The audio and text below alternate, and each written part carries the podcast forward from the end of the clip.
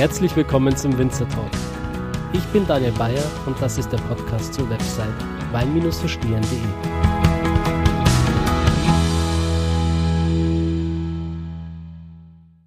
Liebe Weinfreunde, herzlich willkommen zur 16. Episode mittlerweile schon. Ähm, gerade noch war ich in Senftenberg bei Martin Niedl. Wir haben jetzt noch Mittag gegessen und äh, ich bin jetzt direkt weitergefahren nach Dürnstein. Das liegt im Herzen der Wachau. Und äh, ich bin jetzt im Weingut Domäne Wachau.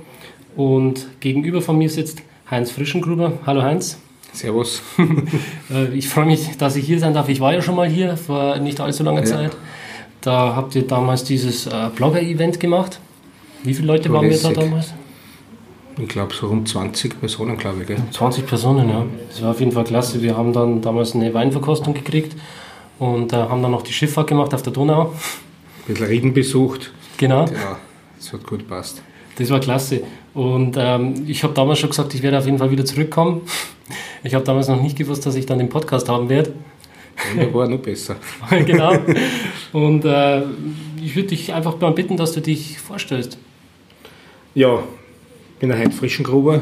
Ich bin Kellermeister hier in der Domäne Wachau, für die Betriebsleitung zuständig. Ja, verantworte die Weingärten, die Kellerei, die Produktion, äh, gemeinsam mit Roman Horvath, der unser Geschäftsführer ist. Ja, und das schon seit 13, 14 Jahren mittlerweile.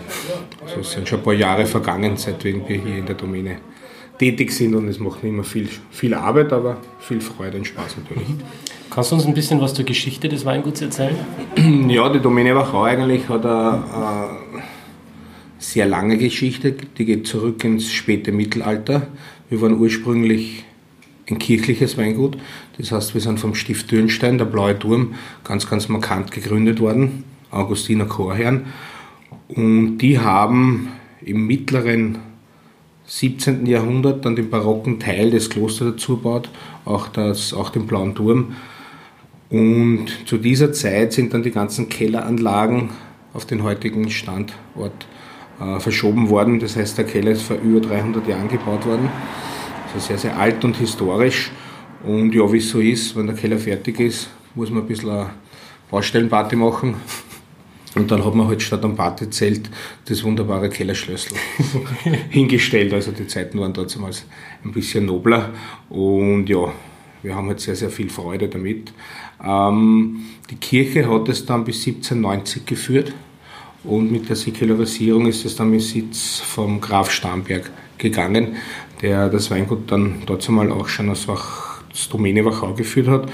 Und ja, zwischen Kriegszeiten hat es halt einige Veränderungen gegeben und Familie Starnberg hat dann das Weingut auch verkauft und viele, die in den Weingärten gearbeitet haben zu dieser Zeit, haben sie die Weingärten gekauft dann und haben sich selbstständig gemacht und dann hat es halt 1938 einen Zusammenschluss gegeben und so ist eben die Domäne Wachau als Genossenschaft ja, ihren Lauf, hat dann ihren Lauf weitergenommen, so wie wir heute auch tätig sind. Mhm. Ich habe jetzt, glaube ich, schon zweimal Weingut gesagt, das dauert eigentlich gar nicht, oder? Doch, wir waren in unserer Historie schon viel länger Weingut wie sonst was.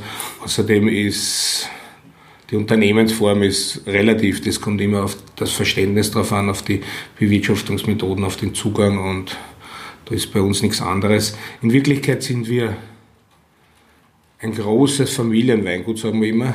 Also der Eigentümer ist nicht eine Familie, der Eigentümer sind viele Familien. Also wir haben, es sind 250 Winzerfamilien, die Eigentümer der Domäne Wachau, äh, was wir auch einen sehr, sehr großen Vorteil, Benefit sehen. Also wir haben da lauter Profis, lauter Spezialisten in den Weingärten draußen, die das seit vielen Generationen selbstständig machen, also heruntergebrochen, haben wir lauter kleine Winzer, die sich irgendwie zwischen eineinhalb und zwei Hektar bewegen und das immer über die Generationen weitergegeben haben, das Wissen. Wir schulen natürlich auch sehr viel und ja, da kann man sehr, sehr viel bewegen, wenn man die Leute dementsprechend motiviert werden und das hat die kürzere Vergangenheit gut gezeigt. Also das ist wirklich wunderbar. Mhm. Ähm, mit wie viel Winzer hat es damals angefangen? Ähm, in ähnlichen Größen. Also, zur Gründ, also Gründungsmitglieder waren vier Stück. Also das war nicht mehr.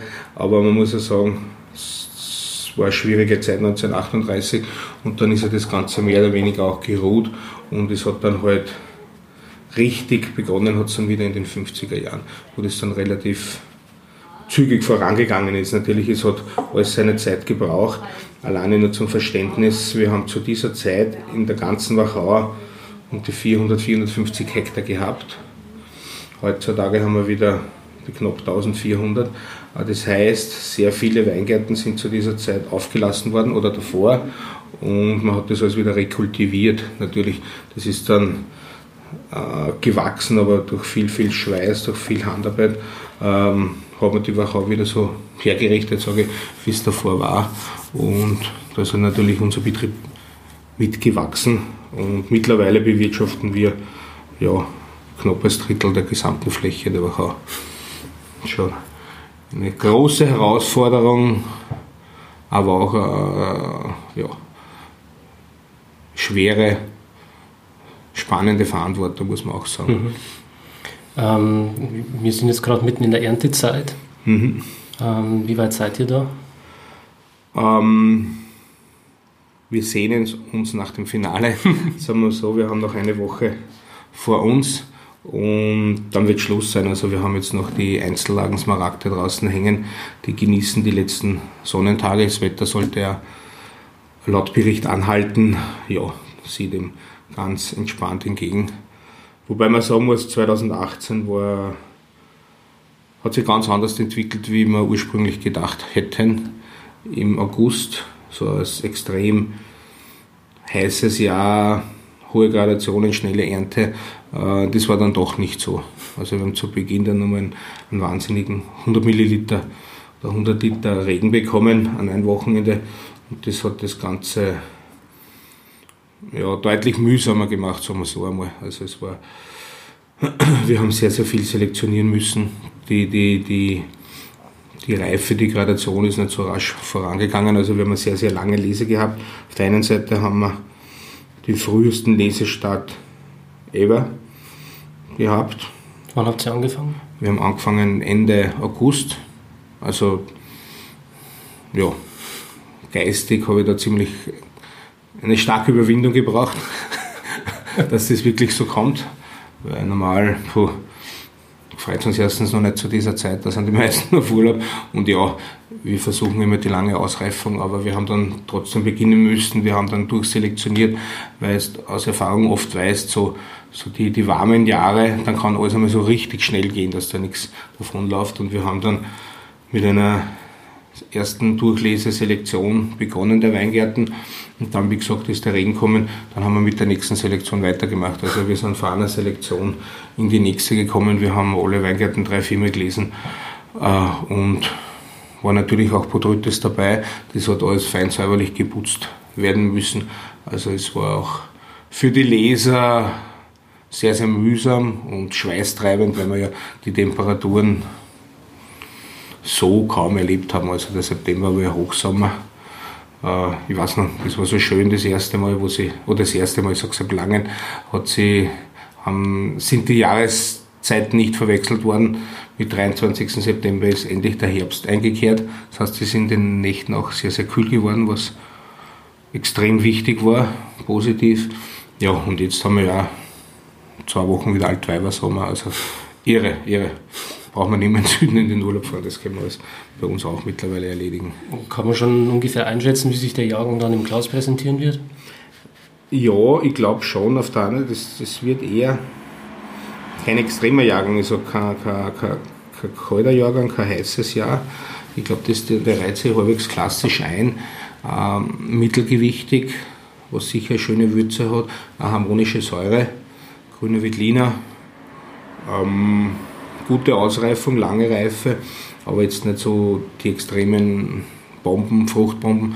Ich glaube eher in die Würzigkeit, in die, in die, in die Eleganz, in die Finesse rein. Äh, Riesling hat super Säurewerte, also das ist so richtig knackig. Das, das freut mich auch sehr. Äh, ich glaube, wird viel Zug haben, sehr viel Herkunftsprofil 2018 was so, wie gesagt, nicht vor, vorabsehbar war. Mit dem extrem heißen Winter und vor allem heuer hat ja, heuer haben wir auf den Frühling vergessen, muss man ja so sagen. Das war ja Winter bis Ende März, so mit 1. April, mit Ostern ist auf einmal der Sommer gekommen und im Frühjahr, Frühjahr hat sich heuer total verschlafen und das ist weitergegangen bis jetzt in Wirklichkeit. Ja, so ist es. Bringt viel, viel Vielfalt in die Weinlandschaft, in die Weine hinein und das, glaube ich, lieben wir ja sehr. Kannst du ein bisschen was zu deinem Werdegang erzählen? Ja, mein Werdegang ist klassisch für einen Wachauer, für einen Außenstehenden weniger vielleicht. Äh, ich bin auf einem Weingut aufgewachsen. Also meine Eltern haben ein Weingut, mittlerweile führt das mein, mein jüngerer Bruder eh in Rossatz in der Wachau.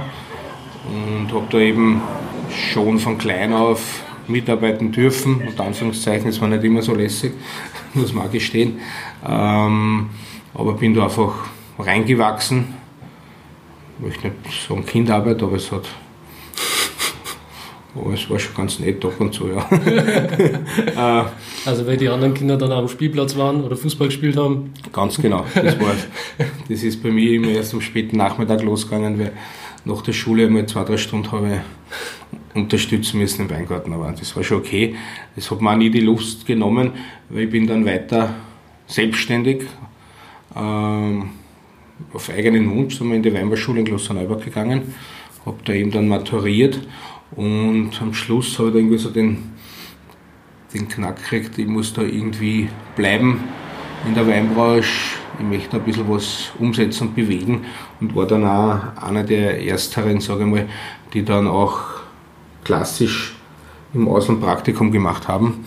Mittlerweile ist ja das Usus, wenn ich mal schaue, was wir für Praktikanten aus allen Herkunftsländern haben. Sehr, sehr spannend. Aber vor, das erste Mal war es 96, ich habe 95 maturiert, 96 war dann in Deutschland, bin dann weiter nach Kalifornien und dann anschließend gleich nach Südafrika, war dann zwei Jahre unterwegs, habe sehr, sehr viel gelernt, gesehen und dann habe ich dann nur mehr der nächste Kick gepackt und, und habe dann gesagt, ich möchte nach Geisenheim studieren gehen, weil ich da sehr viele Absolventen kennengelernt, Studenten, und, und die haben da weltweit ziemlich viel weitergebracht. Und gesagt, das muss ich auch machen. Außerdem hat es den Vorteil, dass man dort auch Deutsch spricht oder bin zurechtgekommen oder sie mit mir. Und war dann in vier Jahren in Geisenheim, dann klassisch Getränketechnologie und Önologie studiert. Und ja, war dann auch noch mal zwischendurch ein bisschen in Afrika, das ist eines meiner großen Lieblingsländer im Süden unten und habe meine erste Station, meine erste fixe Stelle als verantwortlicher äh, Kellermeister Produktionsleiter war dann im Stiftkloster Neuburg. War dann vier Jahre tätig, bis irgendwann mal ein Anruf bekommen ist, ja, ob ich nicht bereit wäre, wieder in die Heimat zurückzukehren und, und da in Dünstein zu beginnen. Und ja, die Jobs sind rar und die Möglichkeiten in der Domäne Wachau sind extrem groß. Und natürlich habe ich mich darüber sehr gefreut. Und ja, bin wieder in meiner Heimat zurück. Wie gesagt, so viele Jobs gibt es rundherum nicht. Und machen das mit großer Begeisterung noch immer, ja. Ähm, du hast vorhin nochmal Südafrika erwähnt. Darf ich fragen, was, deine, äh, was dich daran so fasziniert an diesem Land und an diesen Weinen dort? Ja, das ist so die alte neue Welt. Österreich wird ja dann oft so als die neue alte Welt oder vor vielen Jahren zumindest so tituliert worden. Äh, Südafrika ist einmal ein wunderschönes Land. Wenn du im Western Cape bist, äh, von den Weinbergen äh, mit den hohen Bergen, Felswänden. Also es ist wirklich traumhaft schön. Ähm, die Leute, gerade am Land, die Buren, das ist so ein, ein klasses Volk, so nette Leute, also unheimlich viel, unheimlich viel Spaß gehabt. Äh, Gibt es halt sehr viel ein reges Studentenleben in Stellenbosch, also das darf man nicht außer Acht lassen. Das hat das Ganze natürlich noch mehr forciert. Ähm, ja, und die haben halt einen, einen, extrem spannenden Zugang auch zum Wein. Also die übertreiben auch nichts, die wollen sich nicht immer neu erfinden, äh, gehen sehr, sehr in die Tiefe, haben halt da wirklich coole Lagen. Auf der einen Seite sind sie vom Meer geprägt, auf der anderen Seite haben sie halt die kühlen Nächte. Äh, von den Bergen und machen halt wirklich extrem lässige Sachen, ob das Sauvignon Blau ist. Mittlerweile bin ich ja dann immer mehr Chenin Blanc Fan geworden. Das ist also ein Entwicklungsprozess da unten gewesen, weil Chenin Blanc war vorher jetzt nicht so die, die Mördersorte, aber, aber die hat halt extrem viel Zug, sehr viel Terroir-Charakter und natürlich auch die Rotweine. Wunderschön, sehr viele wunderbare Weingüter, ist ganz anders strukturiert wie in Österreich. Du hast sehr, sehr viele Investoren, die halt Weingüter besitzen und die, die suchen sich halt die Top-Leute zusammen. Und ja, das ist das Spannende da. Und das ist halt halbwegs in vernünftigen Abständen, in Distanzen, wo man auch einfach fantastisch Urlaub machen kann, aber nicht immer hunderte oder tausende Kilometer fahren muss. Was war da so dein größtes Learning bei deinen Aufenthalten?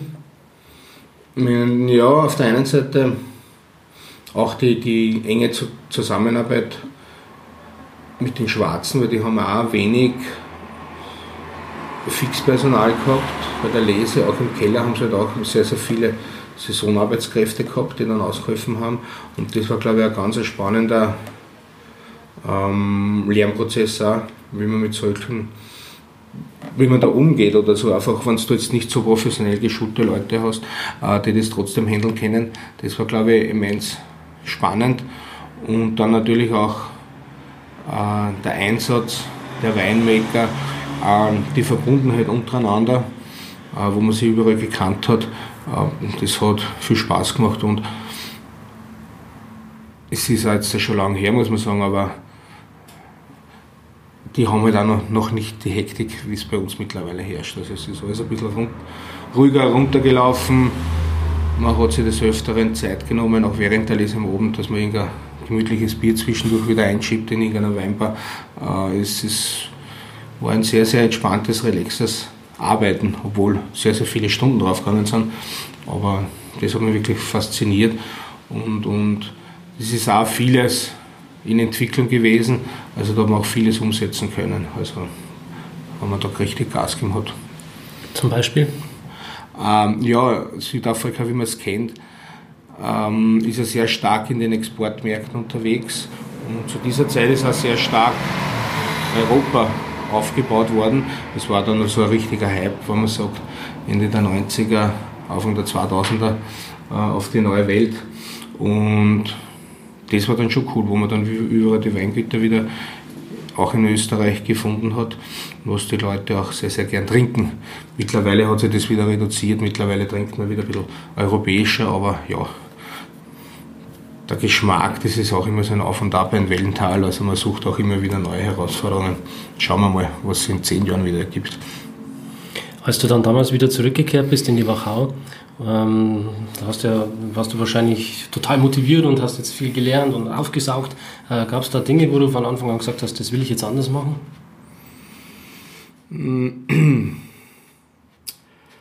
Ja, möglicherweise habe ich dann schon einiges mitgenommen, was ich da in den Auslandsaufenthalten gelernt, gesehen habe. Aber du bist auch jung und hast auch wenig Erfahrung zu dieser Zeit. Also mit den Jahren habe ich das wieder abgelegt, muss man auch ganz sagen. Also ich weiß, wie das da unten funktioniert, äh, aber vieles wie woanders funktioniert, heißt nicht, dass es auch in der Wachau funktioniert. Das ist ein ganz wesentlicher Part. Ähm, und vor 20 Jahren ist es auch viel mehr noch so um das Weinmaking gegangen.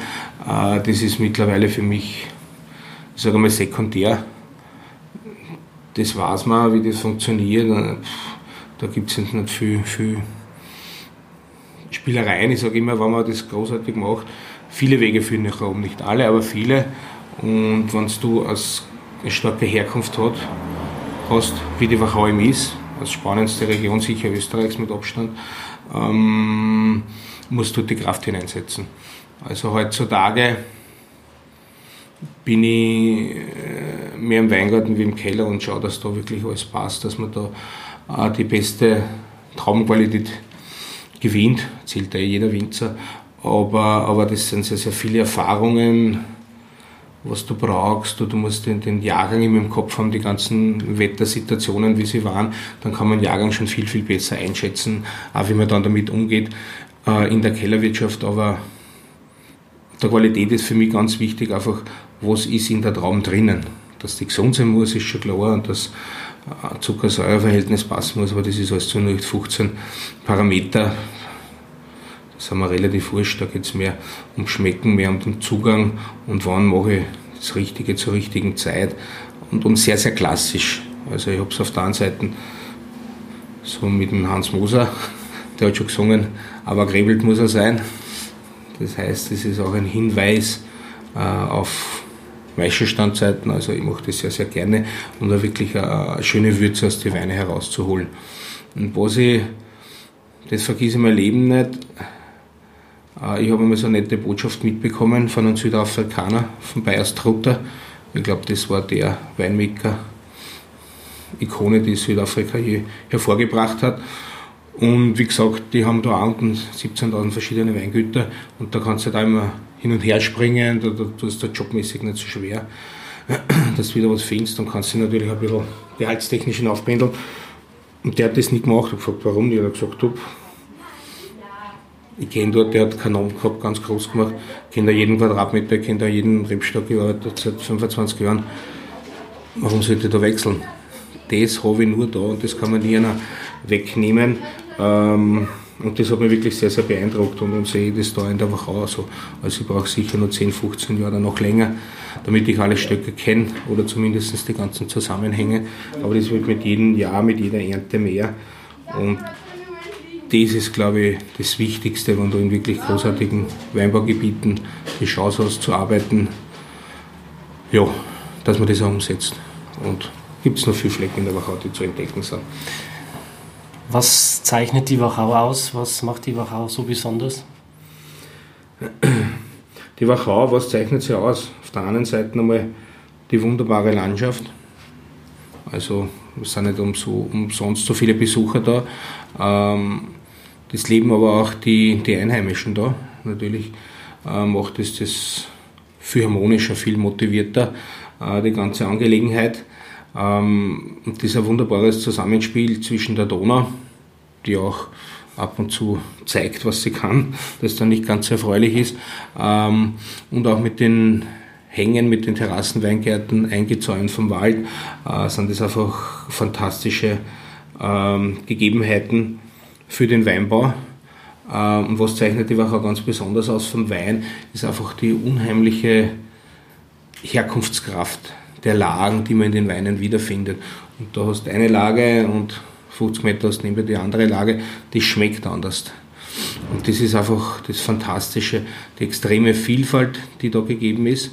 Das heißt, das macht da das, das Leben viel, viel spannender, herausfordernder. Natürlich musst du viel, viel mehr wissen über die ganzen Geschichten, aber das in den Wein hineinzubringen, ah, das ist fantastisch. Und die Wachau hat halt, Domäne Wachau, wir stehen da seit Ewigkeiten dafür, einfach der, der puristische Zugang, der elegante Zugang, die Finesse im Wein, die Mineralität. Und ganz wichtig ist mir war, das Attribut braucht ein großer Wein, der Trinkfreudigkeit. Und ich sage immer, das ist jetzt wurscht, ob der Wein 10 Volumensprozent hat oder, oder 14 Volumensprozent. Äh, wenn das, wir haben auch Leiten, sowieso die fantastischste Lage, die, glaube ich, die es in Österreich gibt. Nicht nur glauben, das weiß ich, das ist so und wenn ich das behaupte, dann wird es schon stimmen. ähm, das ist irre und da hast du wirklich komplexe, konzentrierte Weine, 13,5, 14. Aber wenn du damit zu trinken begonnen hast, magst du nichts anderes mehr. Weil da ist so ein Zug dahinter und das kennen wir. Also du musst natürlich auch wissen, auf was für einer Lage du was für einen Stil produzierst. Auf irgendeinen Lösriegel macht man das nicht, weil das wird einfach viel breiter, viel mächtiger, mit der Zeit ein bisschen langweiliger. Äh, da baut man so einen mittelgewichtigen Wein aus, ein Federspiel, äh, dann passt das auch, dann, dann fangst du die frische Frucht äh, der Sorte ein, des grünen Wittliners. Aber ja, das ist halt, sollte jedem bewusst sein, ein Winzer muss ein bisschen so denken wie ein Immobilienhändler, sage ich gern als Immobilienhändler weißt du auch, was der Quadratmeter kostet, was man dort machen kann auf dem Fleck, wo ich baue mein 5-Sterne-Hotel hin, baue ich das, weiß ich nicht, tschechisch-slowakische Grenze hin oder baue ich das am Arlberg hin. Also da wird man auch, da sollte man schon im Vorhinein wissen, äh, wo man vielleicht erfolgreicher ist. Das liegt, glaube ich, auf der Hand und so ähnlich ist es halt dann auch gegeben in der Wachau mit den Lagen, was man da für einen, einen Zugang hat.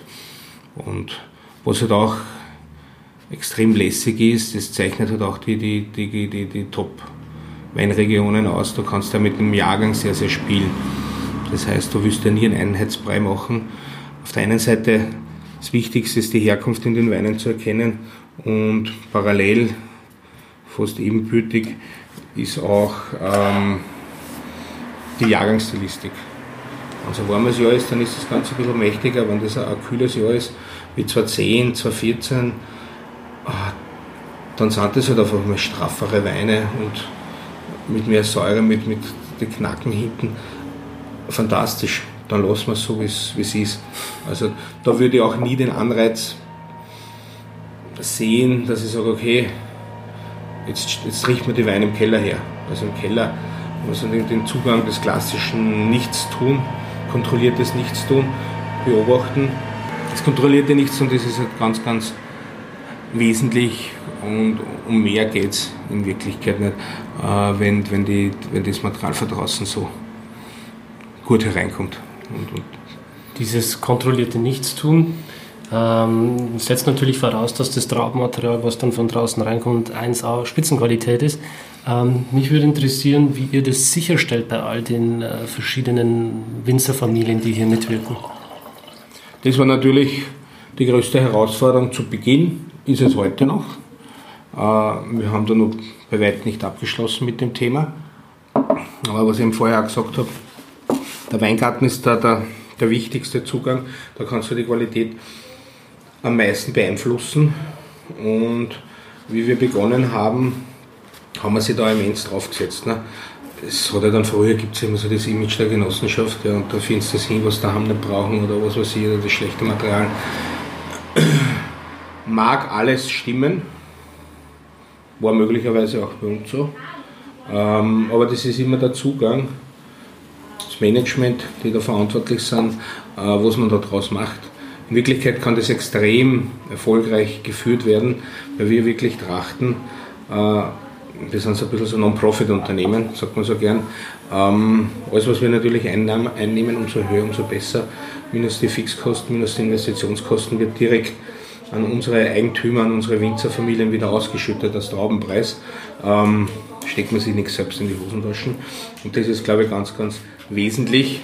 Ähm, und wie haben wir das umgesetzt? Also das erste war mal, dass wir die Leute wieder zusammengeführt haben, dass wir ihnen bewusst gemacht haben, ihr seid Eigentümer, nicht wir, wir arbeiten für euch, wir versuchen den besten Job zu machen, was halt in uns steckt und dass die wieder Freude haben. Mittlerweile kannst du die Winzer fragen, und was macht sie mit der? Wir sind das als Domäne Wachau, die sagen das mit Stolz und als Überzeugung.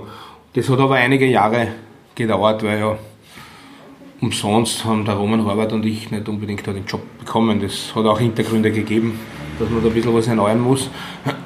Und dann haben wir ganz stark im Weingarten begonnen, weil wir gesehen haben, Keller, Weingarten, das ist, muss Hand in Hand gehen. Also das kennen zwei verschiedene Betriebe oder was weiß ich, der eine ist der Traumproduzent, der andere ist der, der Kellermeister, der das macht, das funktioniert nicht. Das heißt, das muss alles in Gemeinsamkeit gehen.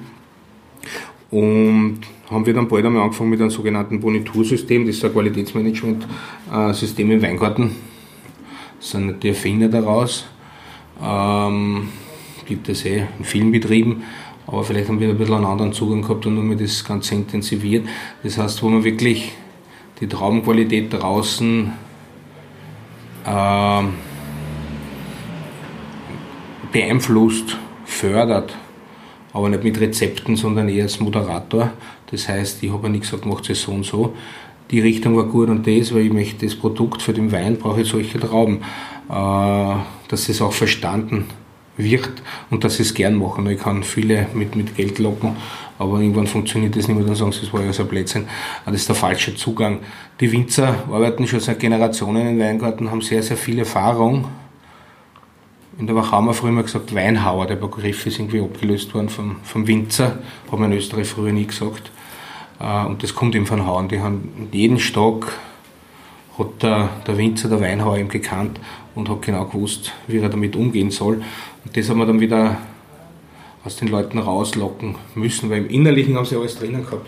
Und deshalb mit so kleinen Winzern, in kleinen Gruppen, ist es auch sehr leicht möglich. Das ist ganz ein anderer Zugang wie, ich habe jetzt 100 Leute von irgendwo, die uns aushelfen, weil sie Geld verdienen wollen.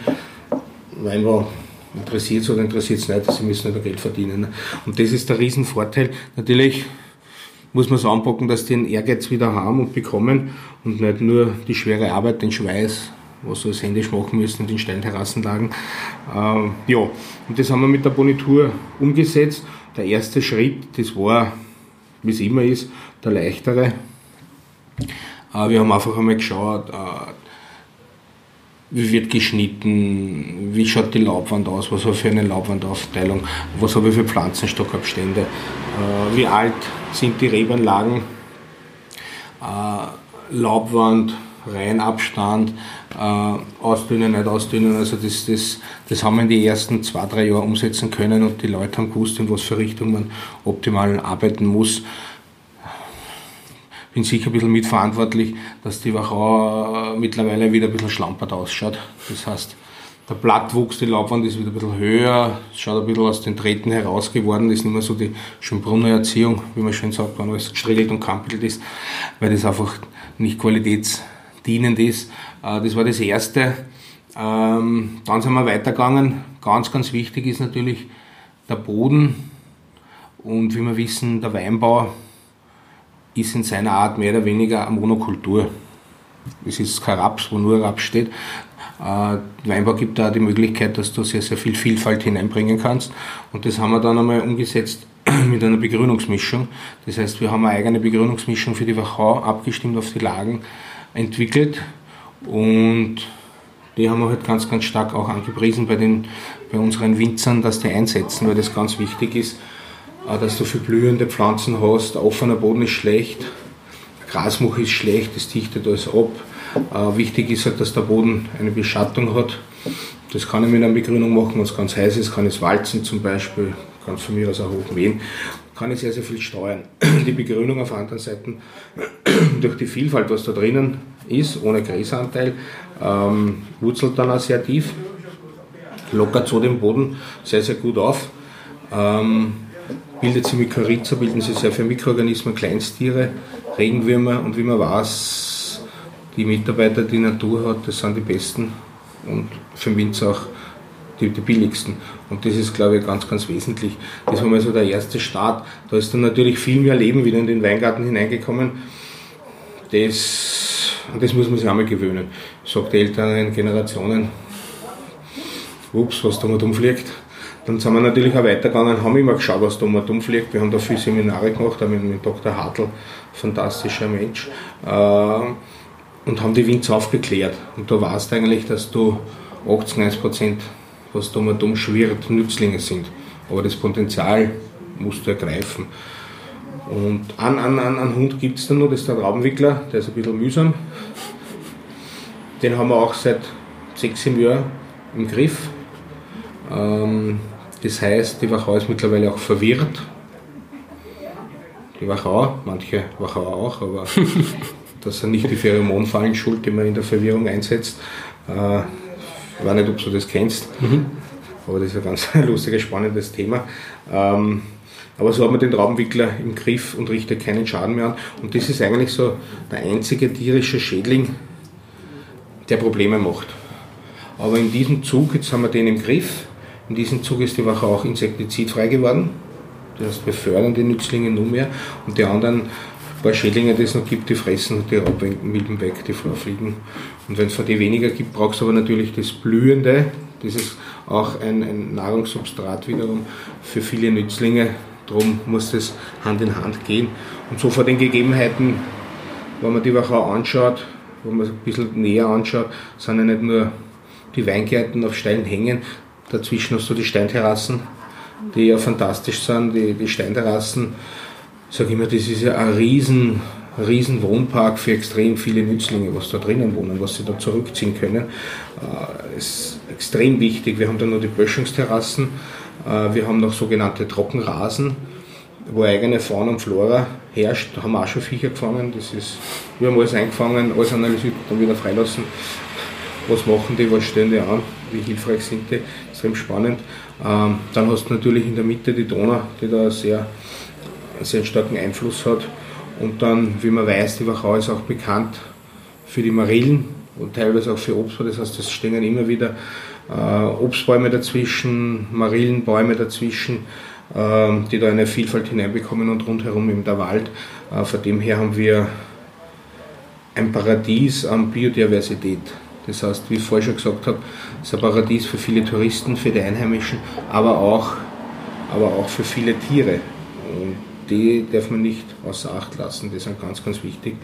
Ich sage immer, wenn du irgendwo, weiß ich nicht, einen Ockerboden hast oder einen Weingarten, 500 Hektar und da wächst nichts mehr dazwischen, wer fühlt sich da wohl, wir fühlen sich dort nicht wohl, fühlen sich auch die, die Tiere nicht wohl. Die werden auch dort nicht so vorkommen, wie wenn du wirklich so eine schöne Vielfalt gegeben hast und die da auch dementsprechend pflegst. Also das war dann das Zweite, da wir insektizidfrei sind und das über unser Bonitursystem äh, kriegst du also einen Punktezuschlag, wird das enorm gefördert. Das sind gleich ein paar Prozent der Raumpreiserhöhung, also das, das macht richtig viel Geld aus. Ähm, damit es natürlich die Umsetzung der Winzer ein bisschen erleichterst. Oder so kannst du es natürlich ein bisschen schneller forcieren.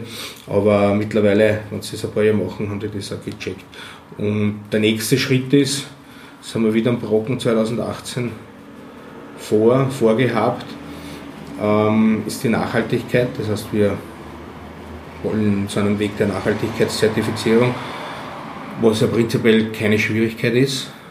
Das einzige Problem ist natürlich auch der enorme Arbeitsaufwand, was wir in den Weingärten haben. Wir haben fünf, sechsfachen Arbeitsaufwand. Wir haben 1000, 1400 Stunden pro Hektar drauf, was du in der Ebene vielleicht in 150, in 200 Stunden machst. Das ist also ein Riesenunterschied was du als Englisch machen musst. Das heißt, da alles richtig zu machen. Und ein Thema ist natürlich der Unterstockbereich immer. Da gibt es noch keine gescheiten Alternativen, speziell in den Terrassen, außer Mähen. Welche Spezialpflanzen haben wir noch nicht gefunden. Äh, und da ist halt früher auch sehr viel mit Herbiziden gearbeitet worden. Stichwort Roundup, Glyphosat, glaube ich, das ist ein Riesenthema gibt, herrscht ist im Sommer, im Frühjahr durch alle Medien auf und ab gegangen. Äh, und mit der Nachhaltigkeitszertifizierung mit 2018 sind wir auch äh, Glyphosat befreit. Das heißt, das haben wir, haben wir gestrichen. Manche werden sagen, das haben wir einer weggenommen. Den Winzer der frischen der Böse. Ja, ist wurscht. Ab und zu ab und zu muss da der Böse sein. Man kann es nicht jedem recht machen. Nein, ich weiß auch noch, in meiner Jugend war das ist so eine große Schandtat, wenn du weiß nicht, der McDonalds-Sackel beim Autofenster rausgeschmissen hast oder Zigarettenpackel. Ne?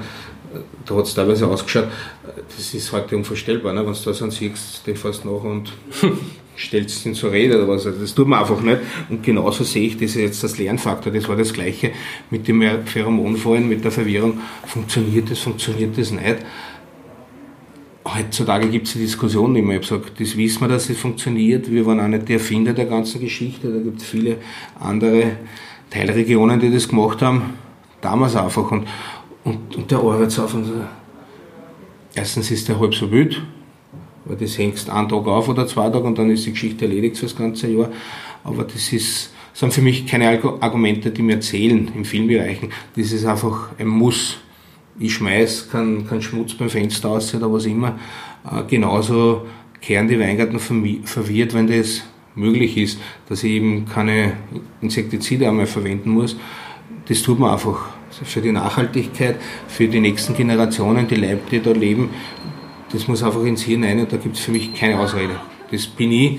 Jetzt hast du als Winzer die Chance, als Landwirt, äh, dass du sehr, sehr viel Gutes der Natur, der Erdkugel tun kannst. Ne?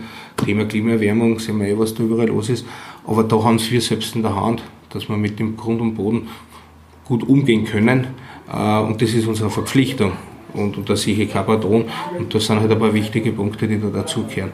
Und, und, und weiter geht es eben im Thema Nachhaltigkeit, weil ich kann nicht, ich kann nicht verwirren, insektizidfrei sein und, und dann, dann spritzen wir aber das Glyphosat unter die Rebstöcke und ruinieren den Boden darunter ja erst wieder. Das ist ja, das ist ja nicht logisch.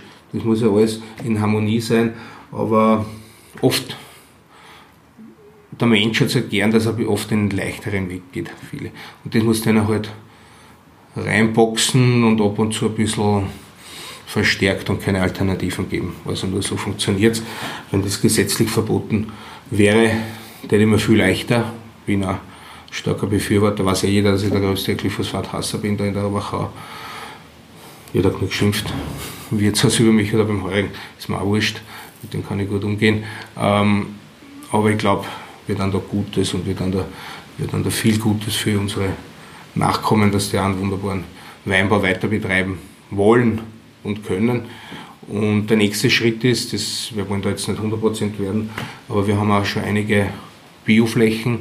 Wir haben heuer einiges auch wieder an Umsteller dabei. Das heißt, in, in absehbarer Zeit werden wir auch ein paar Bioweine produzieren, äh, in diese Richtung gehend. Das ist, muss nicht jeder machen, ist halt dann der nächste Step. Äh, ob das die, Wichtigste und das Gescheiterste auf der Welt ist, kann ich so auch nicht sagen.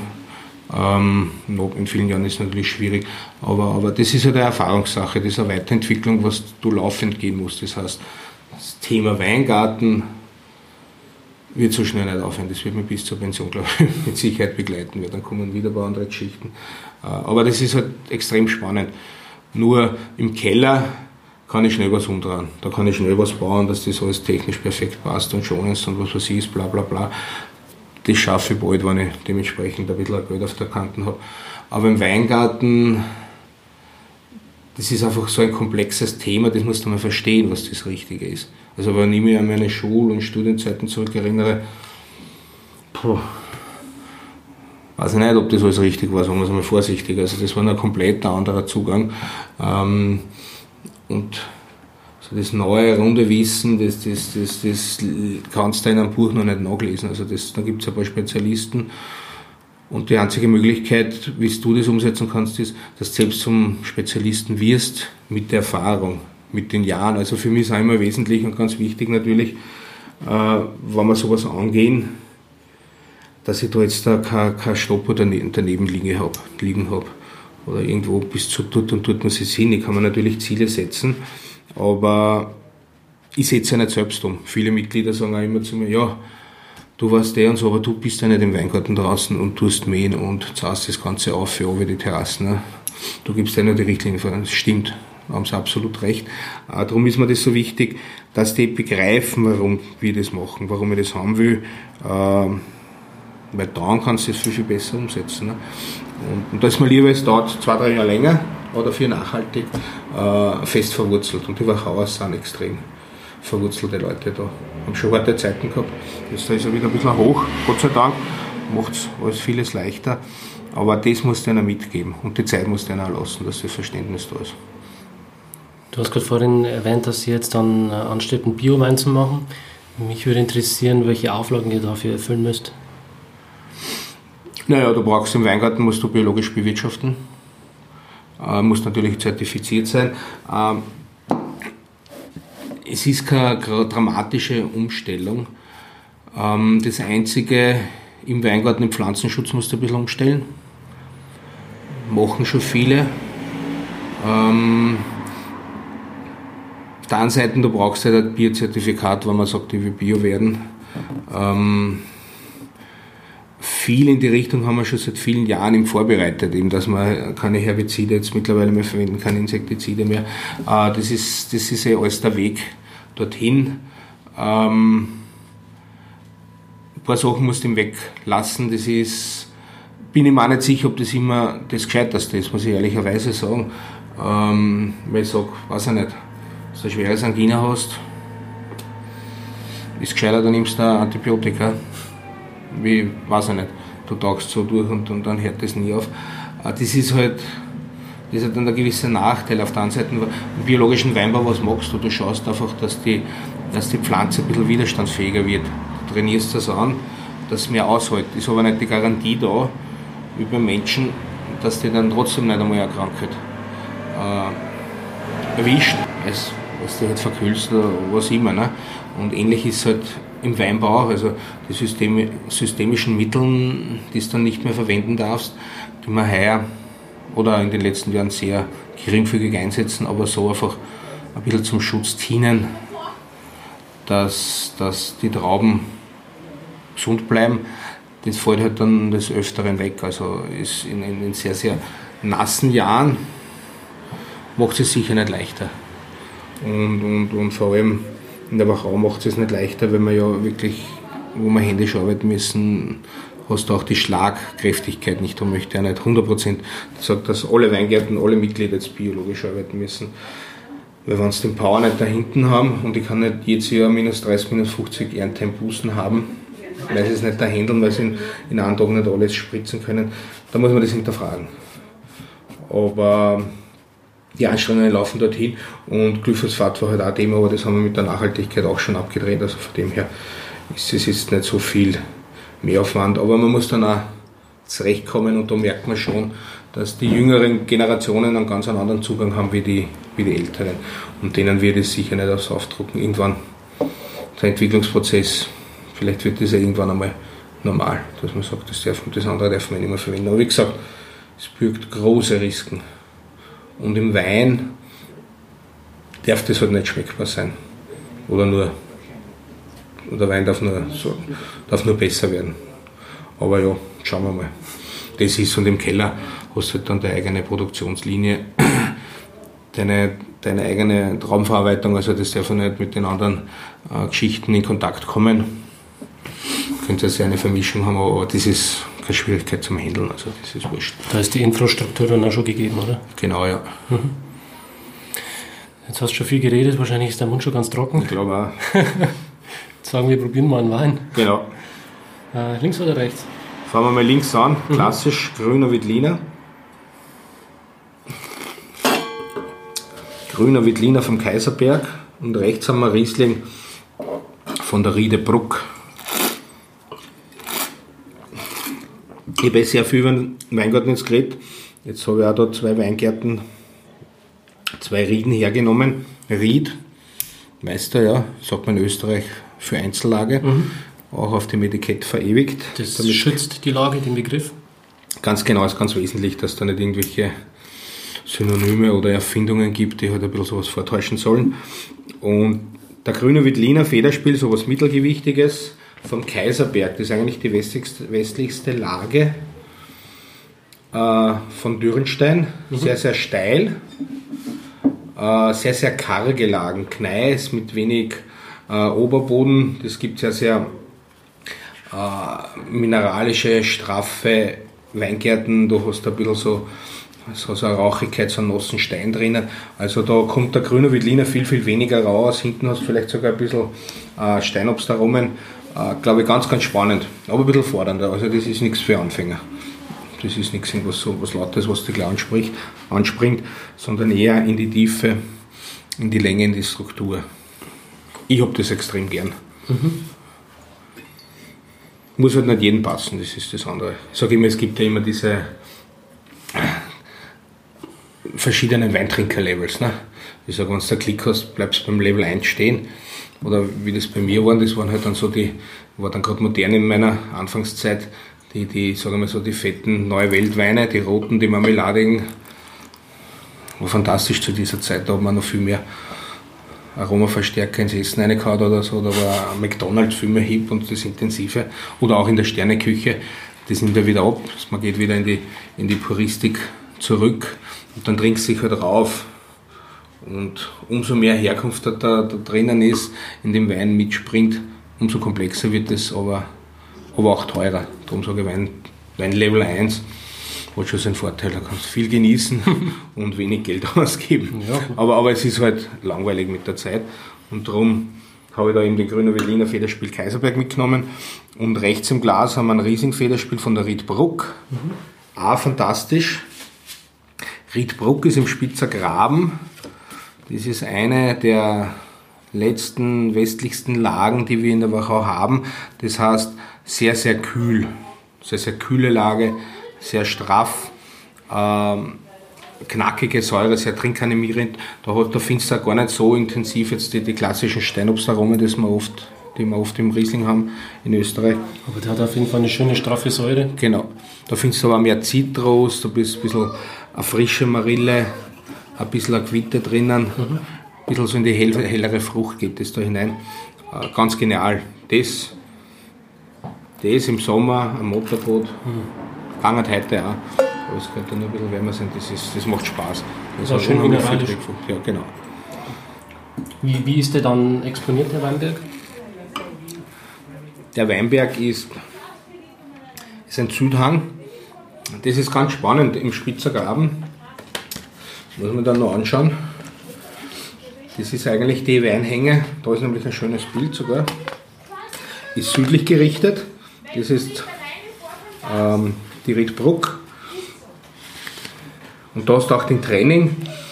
Das ist mein nächstes Projekt, dass ich den einmal einen lagenweise ausbaue. Da hast du aber noch ziemlich einen, einen Kuddelmuddel an verschiedenen Sorten, weil die halt so kühl ist. Da findest du dann noch Müller-Thurgau, Roter Wittlin und so Geschichten. Aber jetzt Fokus ist ja immer mehr auf Riesling und ein bisschen grüner Wittliner, was tiefgründig ist.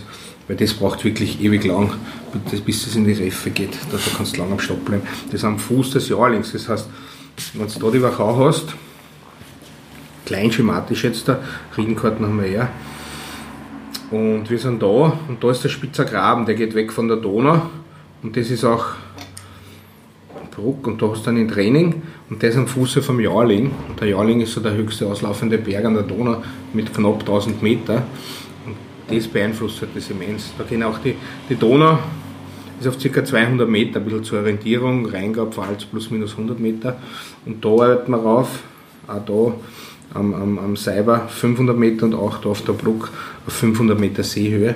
Und das gibt halt dann einfach den, den Kick.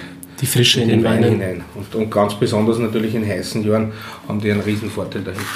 Mhm. Es war nicht immer so. Ich sagen, früher war die Lesezeit teilweise lebensgefährlich, sage ich immer da hinten. Das werden die Spitzer schreien, oder die, die Graubinger, die dazuhören. Aber dann haben sie sich teilweise mit den Rauben erschlagen, weil nur so hart war während der Lese, weil sie nicht treffen sind. Aber, aber ja, es ändert sich. Und wie gesagt, die, die, die südliche Seite oder die Nordhänge da äh, ist mittlerweile schon ein bisschen ein Wein dazugekommen, aber da hast Lagen zum Beispiel Tannen, von den Tannen. Das heißt, dort gibt es auch sehr, sehr viele Christbaumbauern, äh, weil da so der Riesenunterschied ist, weil du wirklich die gute Einstrahlung der Sonne brauchst. Du hast auch viele Marillenbäume wie da, wie man da auf dem Foto sieht, ähm, weil es da einfach zu kühl ist. Geht nur eine Talseite für den Weinbau. Ganz, ganz spannend, wunderschön. Ist das dann auch eine Lage, die vom Klimawandel profitiert? Ja. Mit Sicherheit, mit Sicherheit. Dass da schon immer grenzwertiger wird ähm, im östlichen Bereich, was wärmer ist, und da oben die profitieren da enorm davon, weil einfach die, die Frische erhalten bleibt. Mhm. Spannend und das dann wieder 15 Kilometer, ja 5 Kilometer dann in Spitzer Graben noch rein. Und so eine Unterschiedlichkeit der Weine, ja, ist einfach lässig. Wir trinken jetzt gerade einen äh, Federspiel. Äh, an der Stelle würde ich dich einfach mal bitten, ähm, das Quali äh, Qualitätssystem der Wachau mal kurz zu erklären. Man hat ja äh, Steinfeder, Federspiel und Smaragd. Vielleicht kannst du dazu ein paar Worte sagen. Ja. Qualitätssystem würde man mit Fragezeichen stehen lassen. Äh, wichtig ist, dass man das Ganze mal versteht, muss ein bisschen ausholen. Äh, wir reden da über die Vinea Wachau, Gebietsschutzverband äh, der 1983 gegründet worden ist. Ähm, warum ist er gegründet worden? Ist einfach gegründet worden, weil man durch die Wachau durchfährt, man sieht die ganzen Terrassen hängen. Wir haben einfach die schwierigsten Arbeitsbedingungen, die es gibt in Österreich. Gibt zwar anders da ein paar so Terrassen, aber nicht in dieser Vielzahl. Und das muss man halt dann ein bisschen markanter machen. Das heißt, es ist die Venia Wachau gegründet worden. Ähm, dann hat man gesagt, okay, den Wein, den wir machen, den reichen wir auch nicht an. Das war ja heutzutage nicht mehr so wichtig, wenn es wärmer wird. Aber in der Vergangenheit natürlich, wo es viel, viel kühler ist, wir sind Randgebiet vom Weinbau, wir sind die kühlste Region Österreichs, war das natürlich schon ein Thema, dass die natürliche Konzentration ohne Zucker in den Wein reingebracht hast. Und was ist dann weitergegangen, um auch da Mitglied zu sein? Das ist ja der, darum ist es auch ein Verein und nicht gesetzlich, aber gesetzlich wird das so nicht funktionieren, äh, ist, dass man halt sich die Mitglieder aussuchen kann. Ich sage immer, heutzutage nehmen wir nur mehr schöne Leute auf. Schiefe haben wir genug. Schaut, macht es nicht gut im Foto. ein Plätze natürlich. Aber du darfst da nur mitspielen, wenn du nur Wein in der, aus der Wachau hast, deine Weingärten. Das heißt, das schützt uns, das ist extrem weise vordenkend zu dieser Zeit gewesen. Ich weiß nicht, ob man da wirklich schon dran gedacht hat, aber das Thema Investoren in der Weinwirtschaft, das gibt es ja überall und braucht man nur schauen, was sie da in, in Bordeaux oder wo immer tut, teilweise auch in Deutschland. Teilweise fangen es bei uns auch immer an. Da wollten wir schützen. Wir wollen da nicht irgendeinen Amste-Bamste, der sich da mit viel Geld einkauft. Dann hat er halt Spaß, weil Wein hip ist und wenn sich das funktioniert nicht, dann stoßt es wieder ab. Also das sollte schon in richtigen Händen liegen, in richtigen Wachauer Winzerhänden. Und, und so haben wir halt die Wachau, die Wiener Wachau gegründet, mit diesen Hintergedanken. Ähm, und wo Wiener Wachau draufsteht, wie gesagt, nur mal zur Wiederholung, ist auch nur Wachau drinnen in den Weingütern. Brauche ich nur außerhalb von der Wachau schauen, aber da steht ein bisschen Kamptal drauf und, und dann bei, bei 30%, 50% der Weine steht Niederösterreich drauf. Das heißt, es gibt auch einen regen Traubenhandel. Den hat es auch früher in der Wachau gegeben, auch bei, bei Gründungsmitgliedern. Die haben sich da ex, extremes Zölibat umgehängt. Das heißt, ich darf auch keine Trauben außerhalb zukaufen. Wein sowieso nicht, eh logisch. Äh, und innerhalb der Wachau hat eigentlich, das ist ein Riesenvorteil, durch das haben wir auch sehr, sehr hohe, stabile Traubenpreise, dass jede Trauben ihren, ihren Weg in den Keller kennt. Das heißt, sie sind nicht am freien Markt erhältlich. Das heißt, aber ist natürlich ein, ein Riesenzölibat, wenn du kleine Ernten hast, ergibt sich daraus automatisch ein geringerer Umsatz. Weil ich das nicht irgendwie zukaufen kann, ich kann das dann wieder ausgleichen, mache halt meine Basis und dann, dann passt wieder alles. Ne?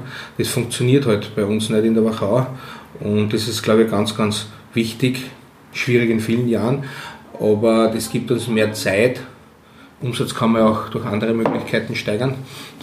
Das heißt, auch über den Preis.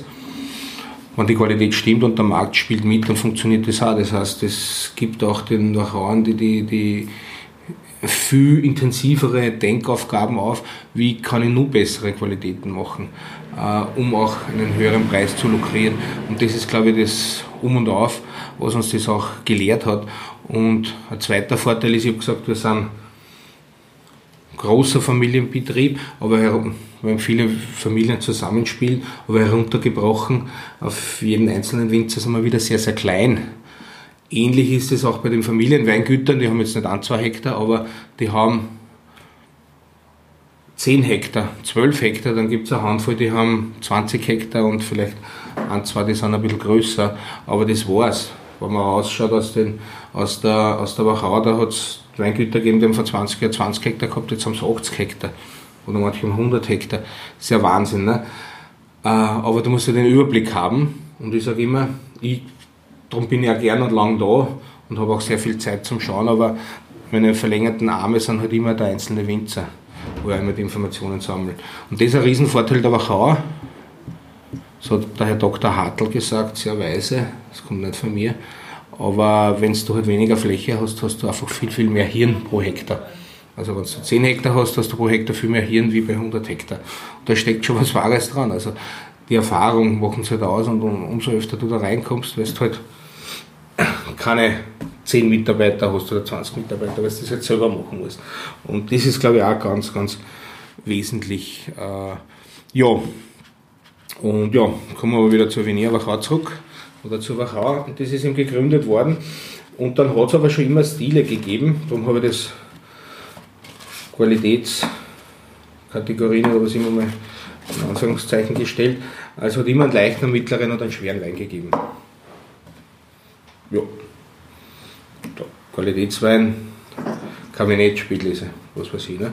Hat schon immer gegeben, hat der, der Romé schon drüber geschrieben. Und, und weiter. Und dann hat halt die auch gesagt, okay, das ist bei uns auch ganz klassisch, machen wir aber unsere eigenen Kategorien, unsere eigenen Stile und benennen, geben denen einen eigenen Namen, nämlich Steinfeder als Leichtgewicht, Federspiel ist als Mittelgewichtig und das Smaragd so die, die Top-Geschichten in der Wachau. Das heißt, es ist einfach eine Stilfrage der Weine, äh, um den, den Weintrinker Orientierungshilfe zu geben.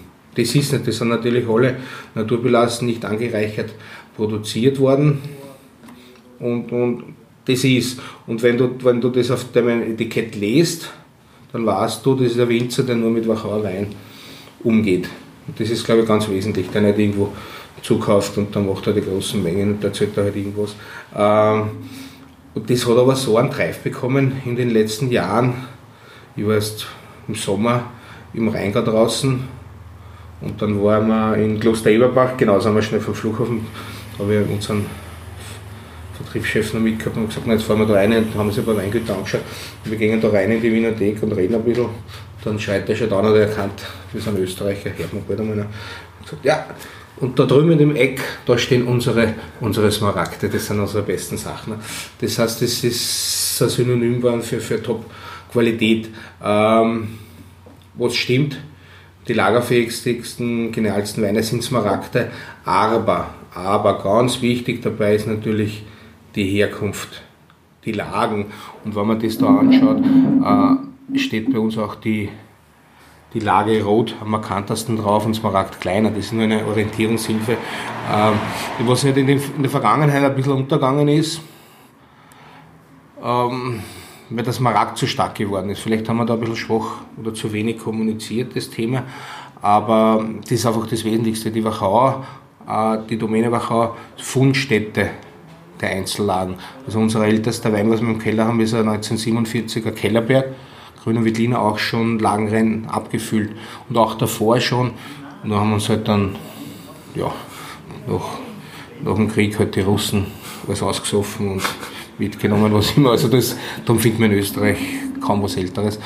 Aber eben 47 war der erste. Also der Herkunftsgedanke, riedenweise das auszubauen, weil man erkannt hat, die Vielfalt.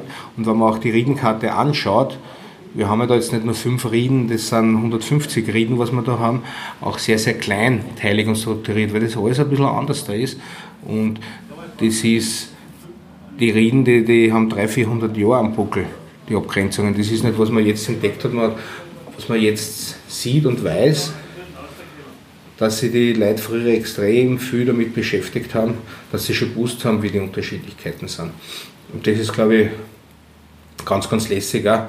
Äh, ja, so viel eben zur Wiener Wachauer. Wir haben da jetzt im Glas Federspiel, so das Mittelgewichtige, wie schon erwähnt. Ähm, vielleicht Steinfeder, so das Leichtgewicht, kommt vom Steinfedergras Tipa Benata. Das wächst sehr, sehr gerne immer auf, den, auf den Trockenrasen, sage ich dann noch. Ähm, und das hat halt das leichte, auch Frauenhaar genannt, in den Weinen widerspiegeln. Federspiel, ich sage immer, das ist so das Mittelgewicht, das kannst du 24 Stunden am Tag trinken, waagrecht, senkrecht, vollkommen wurscht, mit Essen, ohne Essen. Da ist einfach Trinkfreudigkeit, Trinkspaß, da ist ein Zug drauf, da ist eine Konzentration, also der Feind eigentlich, alles was wir da haben, wenn der Begriff kommt, wie so vieles bei uns aus dem Mittelalter, von der Falknerei, wir haben da rund um und um über so Burgen, Schlösser und da haben sie eben das Federspiel betrieben. Das heißt, es ist eine Lederrimme mit so einem Beutemitat, das uns geschwungen und der Falk ist wieder zurückgekehrt und zeigt eigentlich die Eleganz des Falkenfluges, was man dann in dem Wein wiederfinden soll. Und so die Top-Weine, die können wir dann gleich probieren, ähm, sind halt die Smaragde immer am spätesten gelesen. Der Name kommt eben von der Smaragdeidechse. Und die Smaragdeidechse, äh, die sollen sie halt am liebsten in den, in wärmsten sonnigen Lagen auf den Terrassen. Und die brauchst du eben auch, damit du auch diese Ausreifung, ähm, ja, dass die Ausreifung möglich ist der Weintrauben. Und die richtigen, richtigen Weingärten dazu. Ne? Macht keinen Sinn, wenn ich da in der Ebene, wo wir mehr Lös Leben haben, was ein bisschen so mächtiger, breit wird, dass ich da Smaragd mache. Da mache ich ja was frisch, fruchtiges, was man schneller trinkt und fertig. Mhm. Da macht da man einen ganz anderen Zugang. So viel zu Wiener Wachau. Mittlerweile ganz, ganz stark ähm, ich bin da selbst Obmann-Stellvertreter, also sind da sehr, sehr stark da, dahinter. Äh, und das hat sich natürlich ein bisschen ausgeweitet. Auf der einen Seite sieht man da die Riedenkarten, äh, wo wir die ersten sind, die da wirklich parzellengenau arbeiten. Wir haben auch zum Nachschauen äh, ein fantastisches App, Mai Wachau heißt es.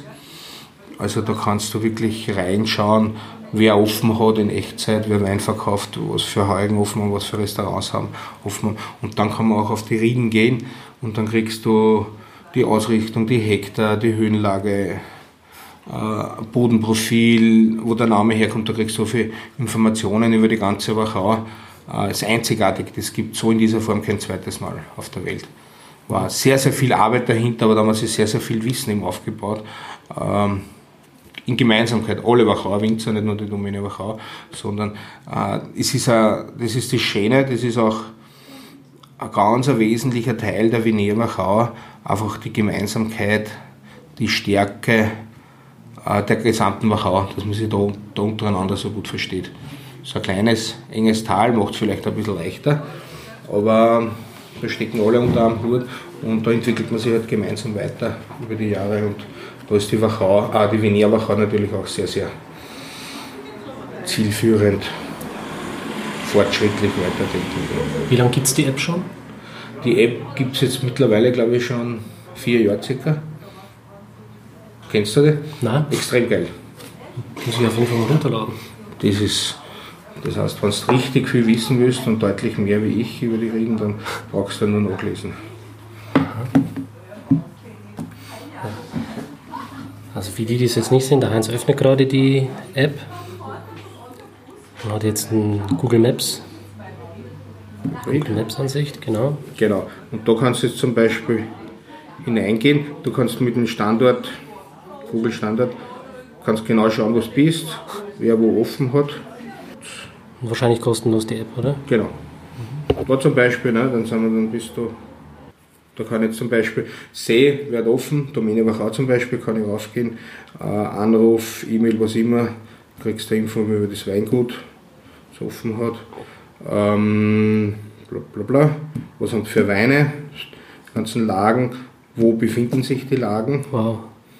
Und natürlich, wenn du jetzt ein kleineres Familienweingut hast, in Spitz von mir aus, dann siehst du genau in Spitz, wo der seine Lagen hat. Also es zeigt quasi auch zu jedem Weingut die Rieden an. Genau. Da hast du dann die ganzen Informationen über die Vener, über die Venär, öffentlicher Verkehr, was immer. Und dann gehst du zum Beispiel auf die Rieden. Und wenn du wandern gehst, mit der Standardfunktion siehst du genau, wo du dich befindest. Dann zeige ich nur als Beispiel, ich habe das jetzt ausgeschalten. Der Google muss nicht wissen, immer wo ich bin. Aber zum Beispiel jetzt, da- jetzt schaue ich nach Agleiten. Hast da wunderschön die Rieder Gleiten. Und wenn du halt da spazieren gehst, da dazwischen auf der Straße, dann zeigt es dir den Punkt an. Dann klickst du da drauf, tschack, dann schaust. Und dann siehst du genau, welche Leiten, Weingüter. Sonneneinstrahlung, Größe, terrassiert, Ausrichtung, Neigung, Seehöhe, dann Beschreibung, wie was, und dann hast du auch noch Geologie, zwei Bodenprofile von der Gleiten, was für beschrieben ist. Dann kannst du da, wer hat auch Gleiten, du willst eine Gleitenverkostung machen. Wahnsinn. hast du die ganzen Winzer, die von der Gleiten Lagenwein produzieren. Also es ist wirklich ganz, ganz eine lässige Geschichte. Da steckt richtig viel Arbeit dahinter. Oh ja. Ja. Aber, aber das ist halt, wo die Vinea sehr, sehr viel ja, Informationen sammelt, sehr, sehr viel für das Weinbaugebiet tut, weil wir eben so geschlossen sind. Und wie gesagt, das ist halt dann einzigartig auch in den weltweit, was wir da wirklich zusammenbringen. Du kennst das leider nicht.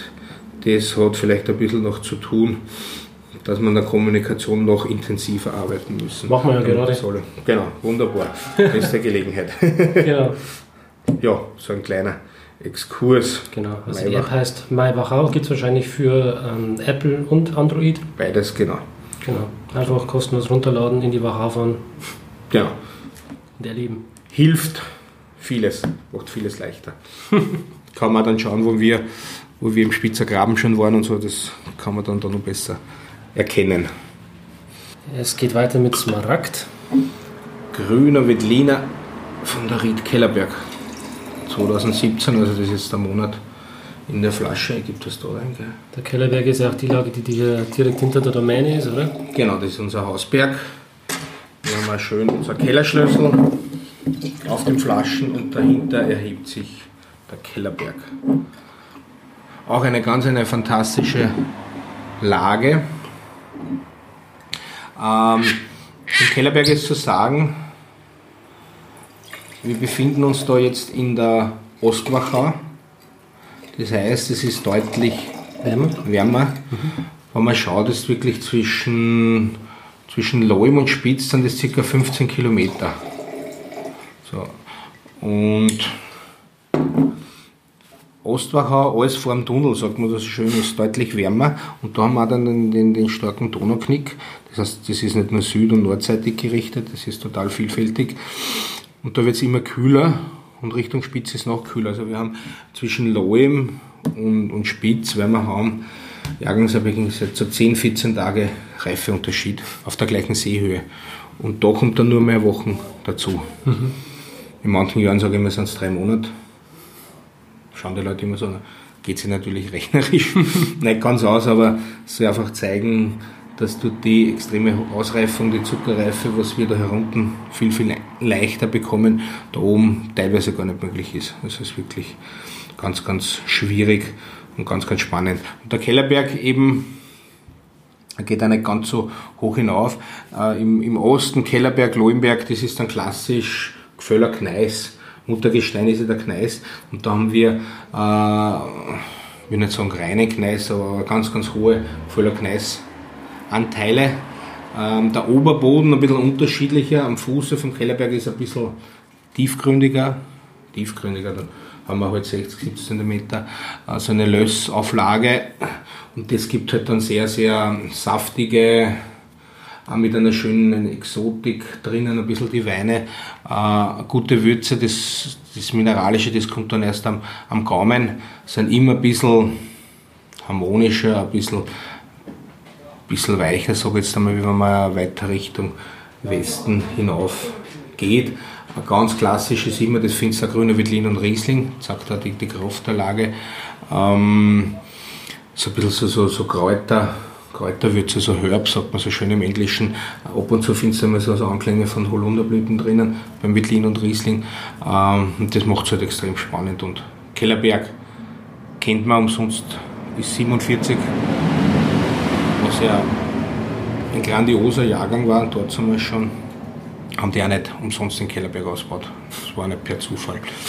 Also geht zu den ganz, ganz großartigen, großen Lagen, was wir haben in der Wachau. Ja. Wer hat die alles im Besitz, den Kellerberg? Kellerberg, ähm, wer aller weiß ich nicht. Das, wir haben acht Winzer, die am Kellerberg arbeiten. Und neben uns gibt es natürlich FX, unser Nachbar gleich. Der Knoll hat was, Mittelbach hat was, der Alzinger was hat, der Beuer hat was, ähm, Weingut Schmiedl hat was. Ja, wenn man es dann genauer wissen kann, man ja, hat was. Genau, schaut mal. Maybach auch noch, das war jetzt nicht nachgeschaut, darum ist er nicht so spontan rausgesprudelt. Ja, Aber ungefähr so sieben, acht Winzer, was es gibt. Vielleicht gibt es den einen oder anderen noch, der den Wein nur ob Hof beim Heugen verkauft auch. Mhm. Dann probieren wir mal. Probieren wir mal, ja. Schauen wir mal. Ob er das hält, was er verspricht, was am Etikett steht. Zum Wohl. Zum Wohl. Also wir müssen da ordentlich anstoßen, weil das sind, das sind Zalto-Gläser, wo wir da verkosten. Hashtag Werbung. Hm, ja, nein, das, das gehört da dazu. Das, ist, das, das läuft unter Tipp, gleich wie Maiwachau, das ist keine Werbung. Weil ich glaube, das sind die, die genialsten Weingläser, die es gibt. Äh, ganz dünn, die sind sogar, die kannst du da drücken, das ändert sich, der Stiel wackelt. Das sind wirklich die feinsten Gläser, was es gibt. Mhm. Ähm, und die sind auch bleifrei, darum haben sie jetzt nicht den ganzen schönen Klang wie viele andere Gläser. Darum muss man da ein bisschen kräftiges ausschwingen, dann, dann sind sie gleich kaputt ein bisschen beim, beim Stoßen mal schauen, dass man da einen halbwegs einen Klang zusammenbekommt. Aber zum Trinken das Feinste. Und Mask oder wie sagt man, lässt keine Schminke im Wein zu. Also markierte Weine, das fällt aus so einem Glas dann bald einmal auf, dass die ein bisschen hergerichtet worden sind und nicht von ihrer natürlichen Schönheit strahlen. Also das Glas verzeiht keine Fehler das ist nicht immer gut. Also es macht nicht alle Weine besser, es kann auch das Gegenteil, das Gegenteil rücken.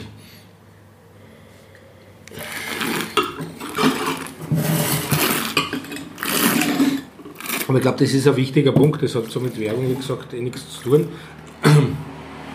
Weil da sind wir Österreicher schon Vorreiter in der Gläserkultur, aber ja viele Top ähm, Gläser eben aus Österreich kommen, ob das mm, mit dem Riedel war als Pionier und jetzt mittlerweile Zalto äh, genial unterwegs ist und du brauchst nur schauen, geh nur zu einem Heurigen, was du für Glaskultur hast. Das hast du in, in, in vielen Haubenrestaurants außerhalb von Österreich schon immer.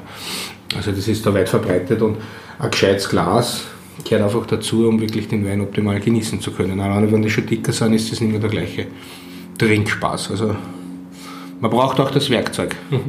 Das Werkzeug, das uns der Herrgott in der Wachau geschenkt hat, sind eben die Terrassen, das sind die Weingärten, die so fantastisch sind. Den Rest müssen wir daraus machen und dann, um zur Vollendung zu kommen, um den Wein richtig genießen zu können, braucht man auch ein gescheites Glasl, wo wir das heraustrinken können dann. Also das Schöne an dem ähm, Grünen Veltliner finde ich ist, dass man hier ähm, am Gaumen und auch dann im Abgang eine wunderschöne Würze hat. Also schöne, leichte Würze, also Pfefferungen und das aber so schön spielerisch also ein bisschen was Rauchiges mhm. und mit so einer schönen Exotik verbunden ist, mit so einer reifen Frucht. Aber das hat schon Kraft, da ist schon Power da hinten, das ist schön komplex, konzentriert, aber, aber auch schöne, eine schöne Säure, ein schönes Säurespiel, das wird nicht, nicht irgendwie langweilig.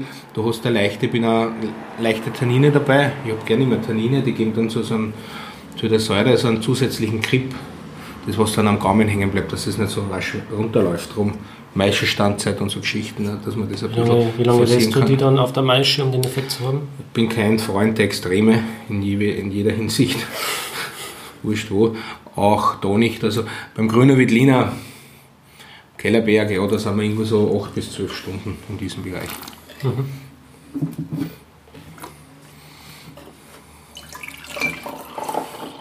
Das, das reicht dann eben, um dem Wein ähm, noch eine zusätzliche Struktur am Gaumen zu geben, eine gewisse Haptik, um die Ganz Tannine genau. dann aus der Bärenhaut quasi rauszulösen. Ist vielleicht, wenn es interessiert, gehen wir leicht ins Wissenschaftliche, ist ein bisschen übertrieben, aber was, was, was bekannter ist, sind zum Beispiel die Pyrazine. Ich weiß nicht, ob du das schon mal gehört hast. Pyrazine sind für die Aromen, Stachelbeeromen und so im Sauvignon Blanc verantwortlich. Und der grüne Wettliner, sagt man immer, der hat so eine Pfeffrigkeit, eine Würzigkeit. Ähm, und ich mache nicht umsonst Meisterstandzeit. Ich, ich stehe auf Tradition. Ähm, nicht weil ich altvaterisch bin, sondern weil ich das sehr stark mit, mit Erfahrung verbinde.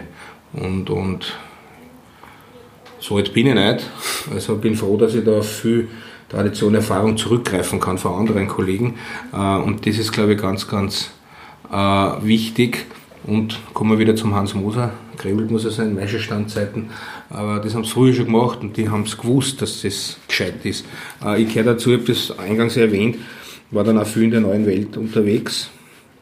Das ist ein ganz anderer Zugang gewesen, ein viel Gläserer, viel straighter und, und, und ja, Sauvignon Blanc ist natürlich eine andere Sorten auch wieder. Aber oft so Sauerstoff ist ein bisschen nicht unser Freund, sagen wir es so äh, müssen wir alles schützen und alles straight machen. Das habe ich zum Beispiel gelernt, dass man das bei uns nicht anwenden kann, das ist ein Schwachsinn. Aber begonnen hast du auch so, und das war eben auch zu dieser Zeit vor 20 Jahren, über 20 Jahren, dass teilweise die, die Wittliner ein bisschen so, so sowjenesker waren, so lauter geworden sind, äh, weil halt die tüchtigen jungen Leute äh, viel im Ausland waren. Und dann haben sie halt einiges mitgenommen. Und brauchst halt Erfahrung, du musst halt einmal zusammenfügen, du kannst nicht alles wissen als Junge. Ne? Ähm, und dann ist die Zeit gekommen, wo dann die, die was den Wittliner so ein bisschen so Cassis-Aroma gefunden hast und so, hat er den Leuten getaugt. Vielleicht taugt es manchen noch immer, bin ich überzeugt. Äh, vielen Winzer taugt das überhaupt nicht, mir auch nicht, weil das hat nichts mit grüner Wittliner zu tun. Das ist so einen lauten, duftigen Wein.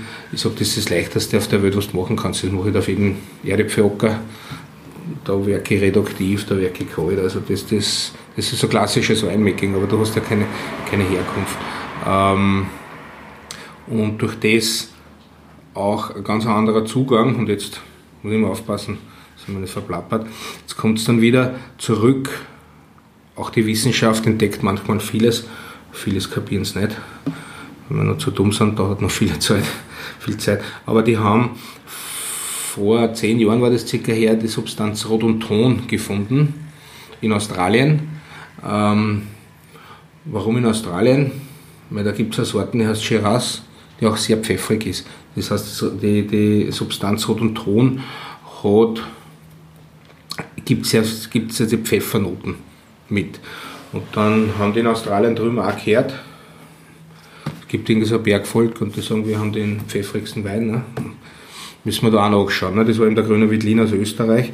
Und dann Dr. Mativi, einer der genialsten Chemiker und auch im Trentino daheim, extrem modernes Weinlabor.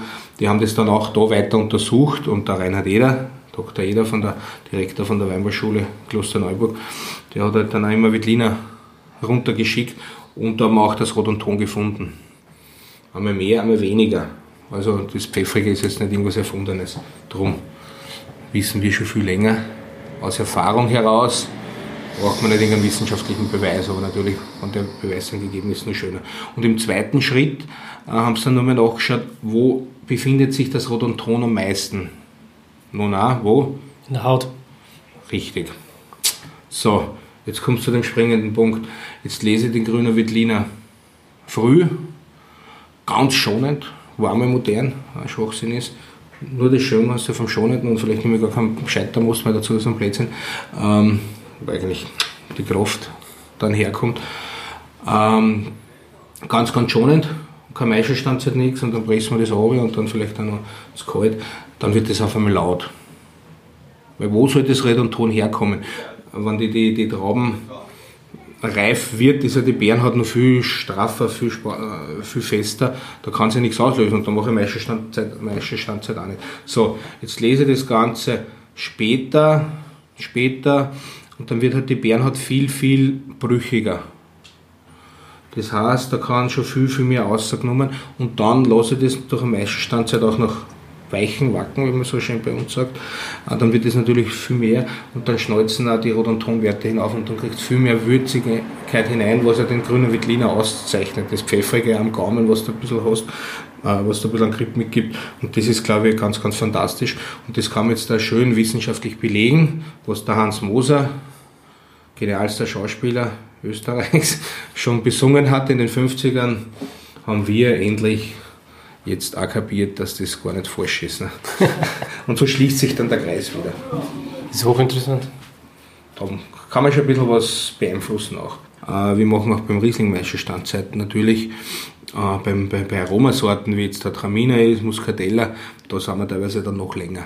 Aber nicht zu extrem, äh, weil man muss ja immer aufpassen, dass es dann nicht überhand nimmt. Auf der einen Seite, du kriegst ja Methanin, Polyphenole hinein, das Rückgrat der Weine, ganz wichtig für langes Reifepotenzial und die Lagen auch stimmen, wo die, die Trauben gewachsen sind.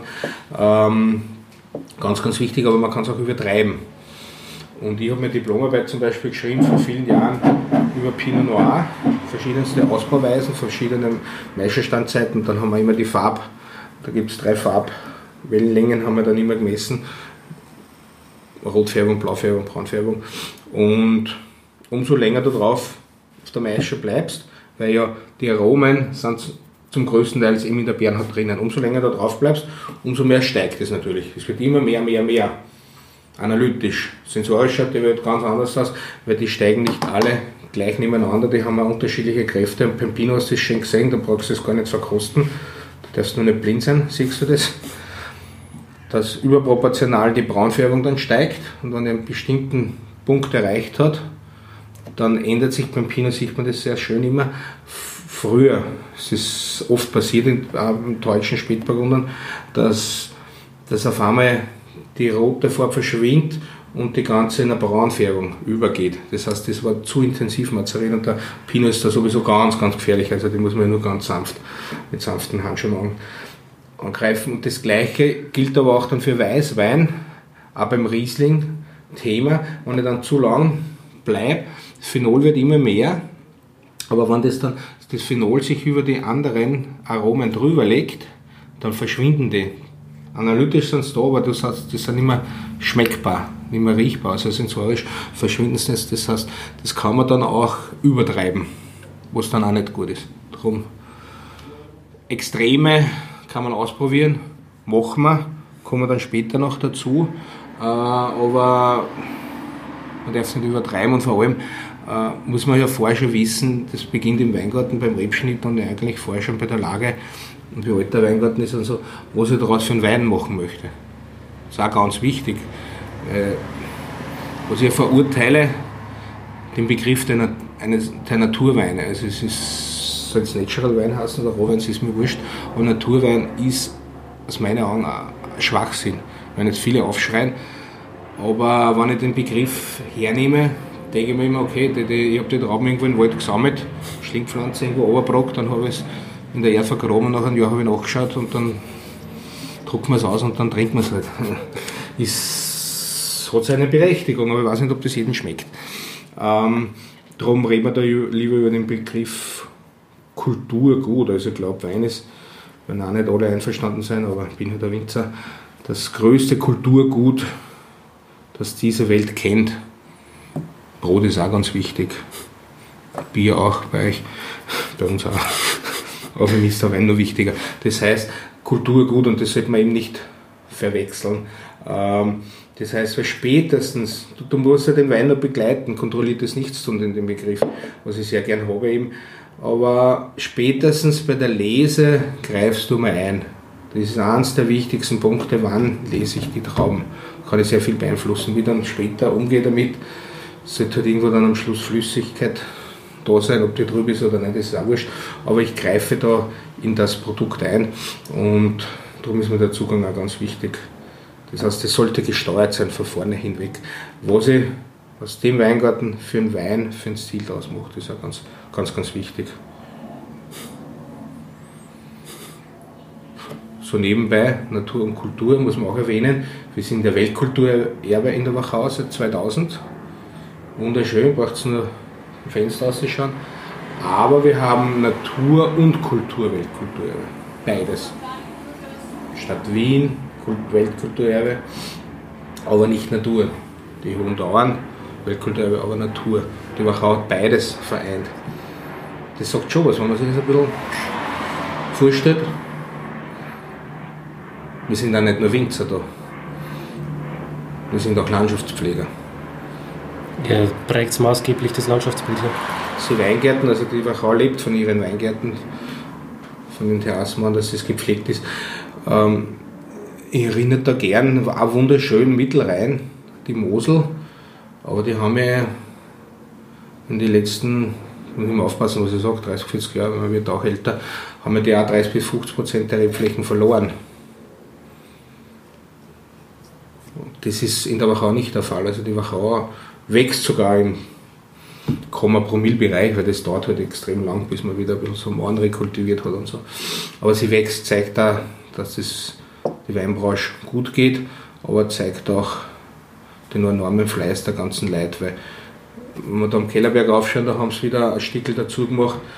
Das wird nicht durch eine Generation finanziert. Das geht im Leben nicht aus. Hexens, du hast Betrüßpreise, dann sollte das schon ausgehen, aber dort sind wir noch nicht in der da wollen wir vielleicht einmal hin, aber schauen wir mal. Oh, bitte nicht. ich will die Weine auch noch trinken. Ja. ja. Nein, nein, das passt schon. Dann? Ja, dann haben wir noch einen Riesling Smaragd von der Ried Agleiten.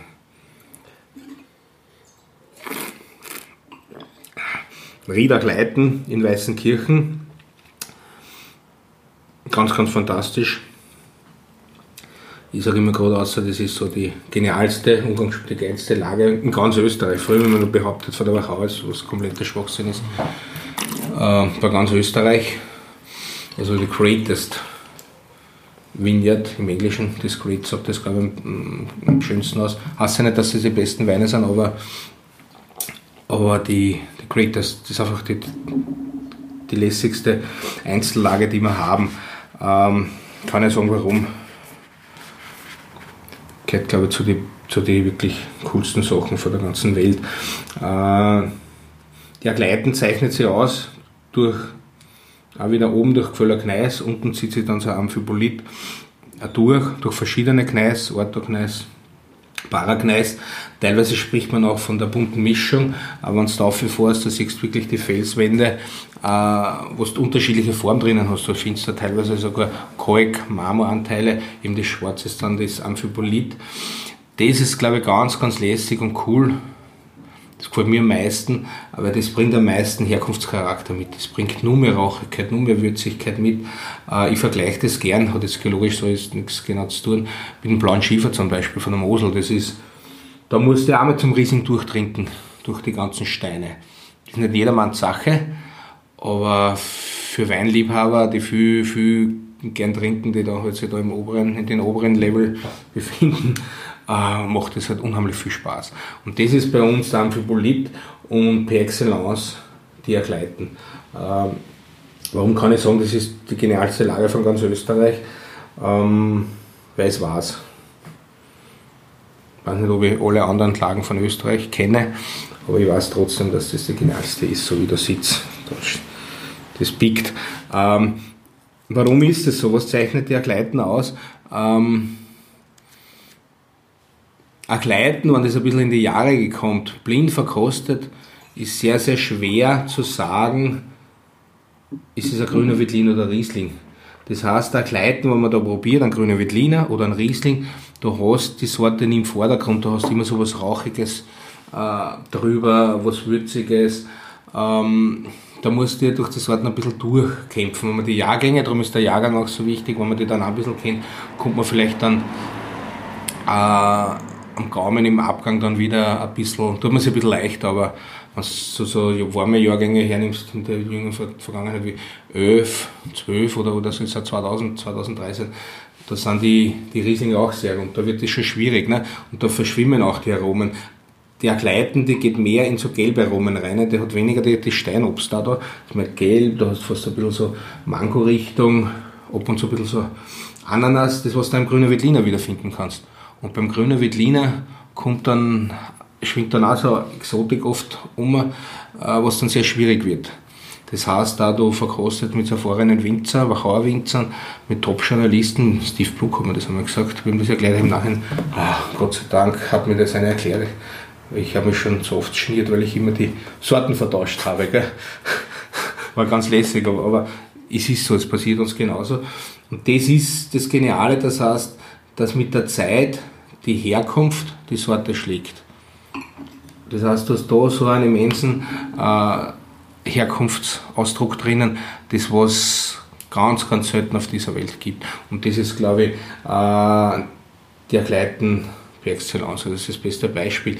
Ich habe vorher gesagt, zum Kellerberg, du findest auch ähnliche Attribute im Grüner Wittlin und Riesling. Das ist auch der, der Lagenausdruck.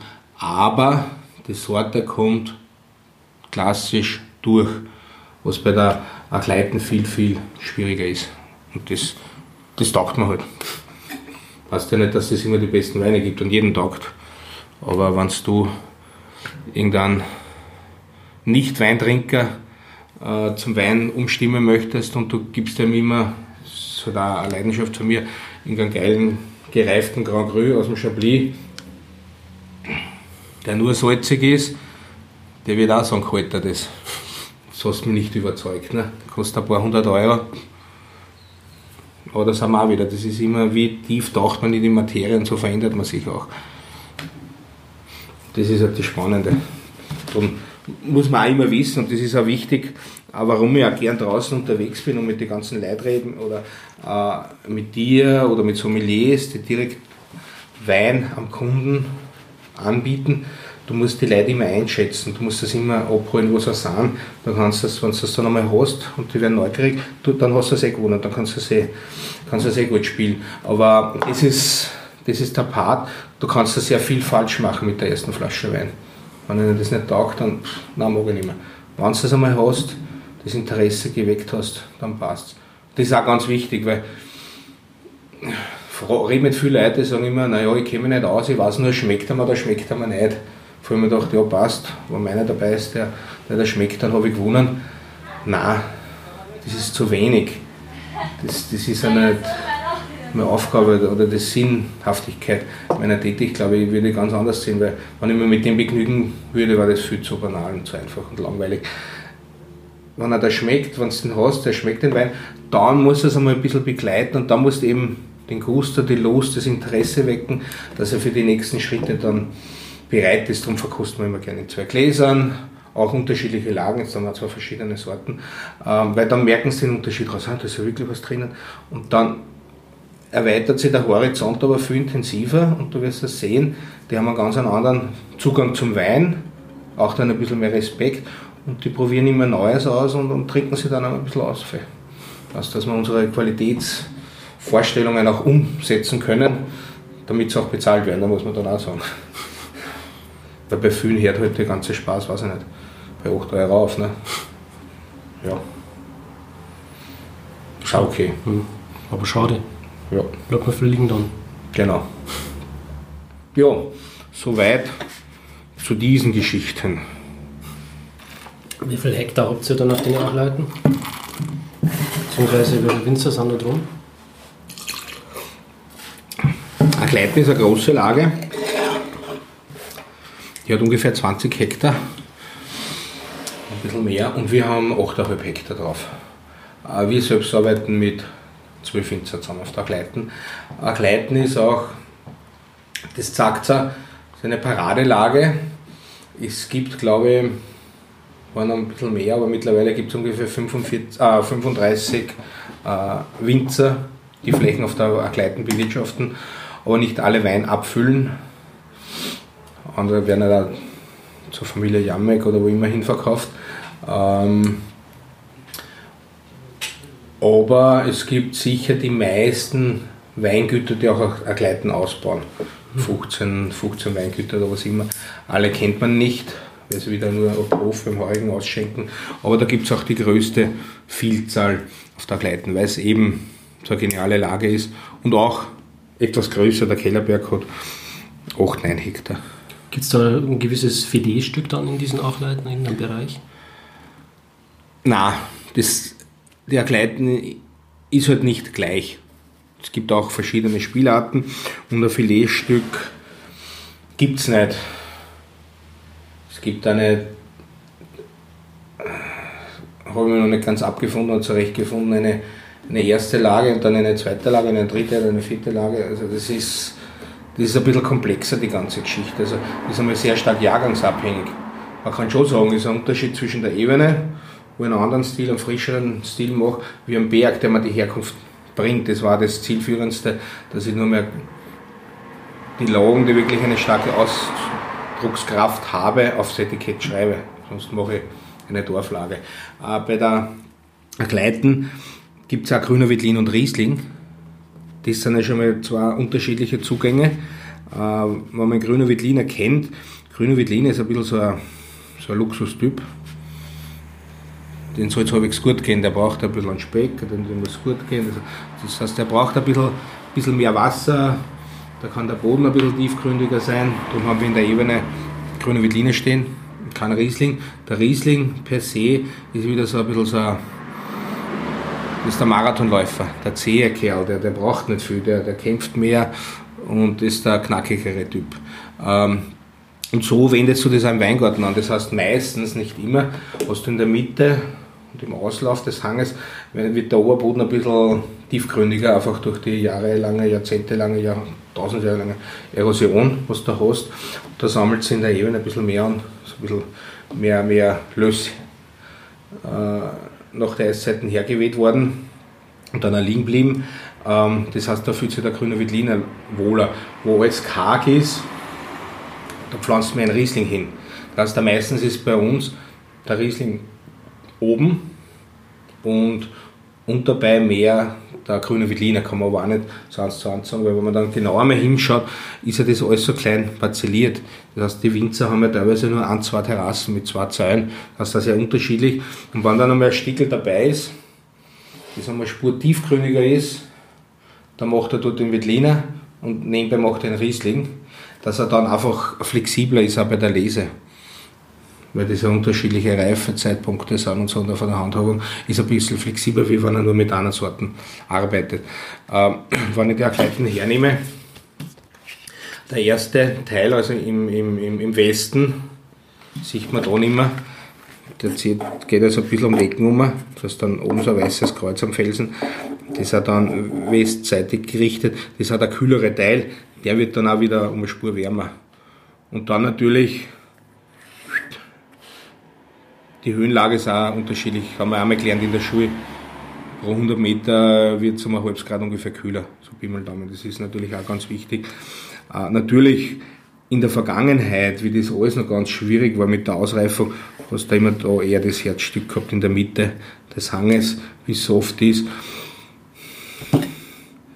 Aber was, ich bin ein Freund der Vielfalt und, und, und das zeichnet es halt aus, wo du deine Weingärten hast. Wir haben es schön eigentlich über die ganze Agleiten verteilt, haben wir eine guten, gute Kombination, aber ich würde nicht sagen, dass dort besser ist und dort schlechter. Also das ist na, einmal so, einmal so. Warum? Ich mag keine Einteilung. Bei den Leuten nicht.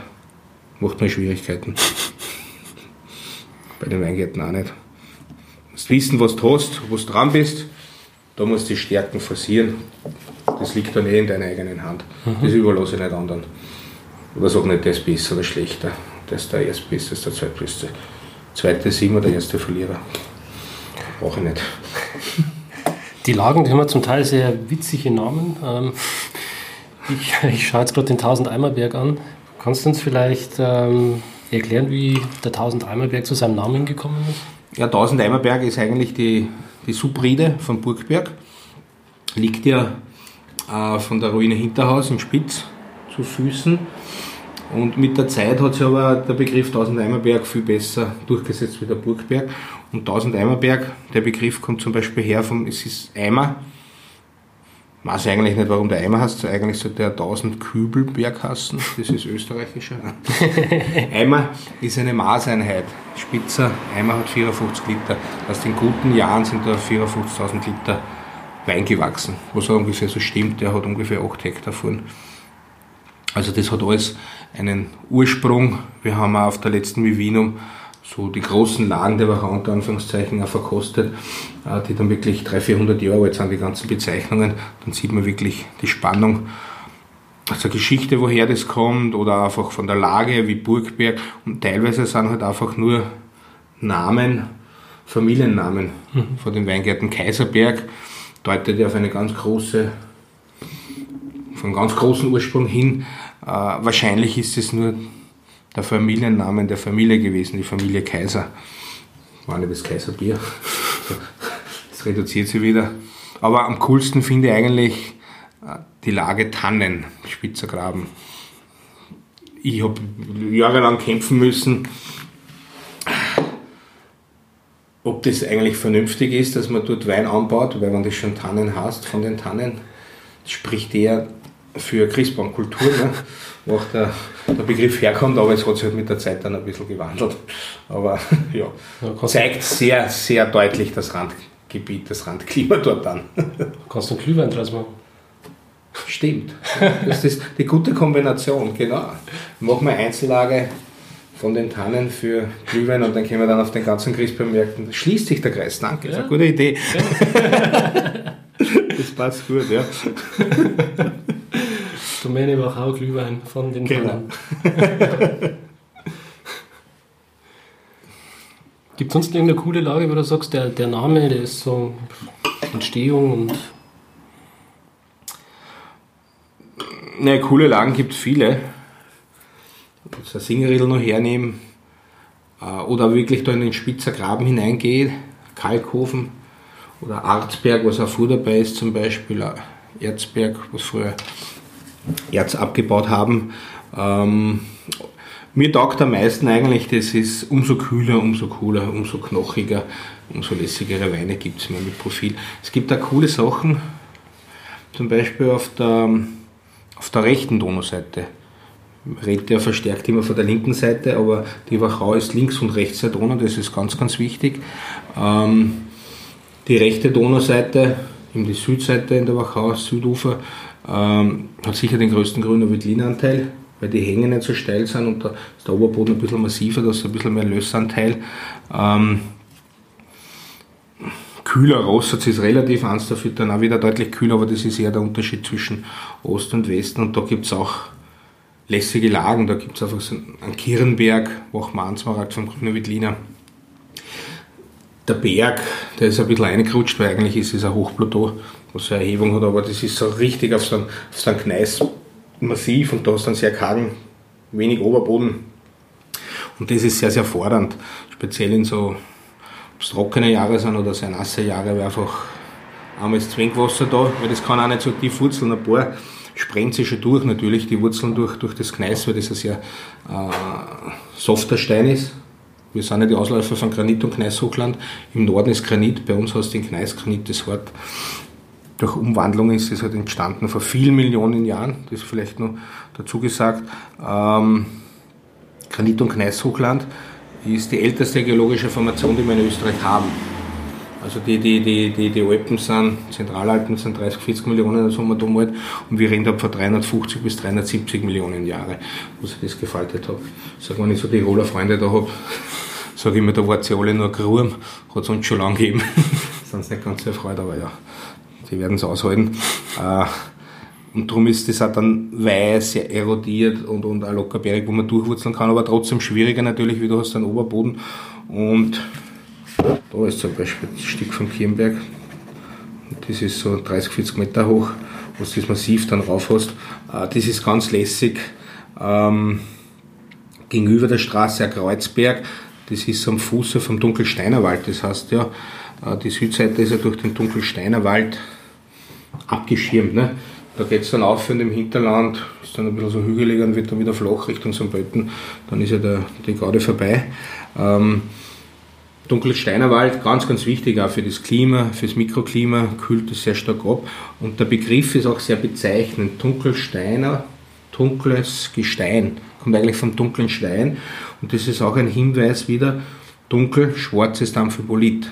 Das heißt, dort am Kreuzberg, am Kirnberg findest du auch wieder diese Amphibolite, die dann sehr viel Charakter haben.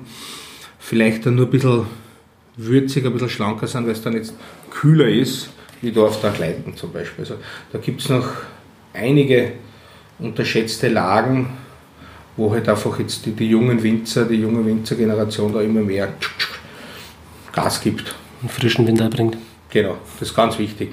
Wie gesagt, die Wachau ist ist sehr touristisch. Wir haben die Heurigen, wir haben sehr viele Leute, die Hof kaufen. Da war das nicht notwendig, dass man irgendwie mit einem Fachhandel zusammengearbeitet hat und so, weil die haben es da eh, die Winzer waren alle klein und die haben es da eh alle abgekauft. Aber mittlerweile ändert sich das ein bisschen und was halt dazu kommt, die Jungen wollen halt auch einfach, die leben das Thema Wein und mit dem wollen sie sich identifizieren.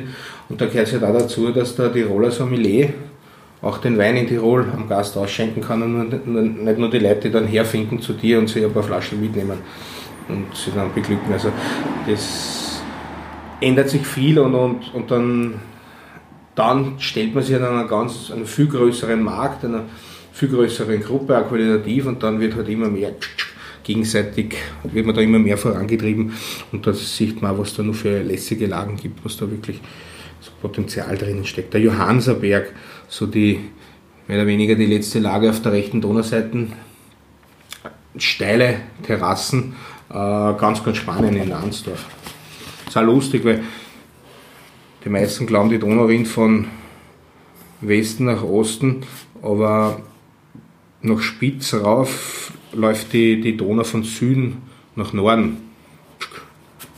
Magst nur heutzutage ganz einfach mit dem Navi und Kompass und so hat es halt da alles drinnen. Siehst erstens einmal die Höhenmeter viel besser, prägst du das vielleicht ein und du hast da einen Kompass und da zeigt genau die Nadel dann Richtung Norden. Also so dreht sich das Tal. Da hast du da wieder so einen Abschnitt. Extrem spannend. Ich schenke euch da jetzt da unseren Rosé Reserve 1805 ein.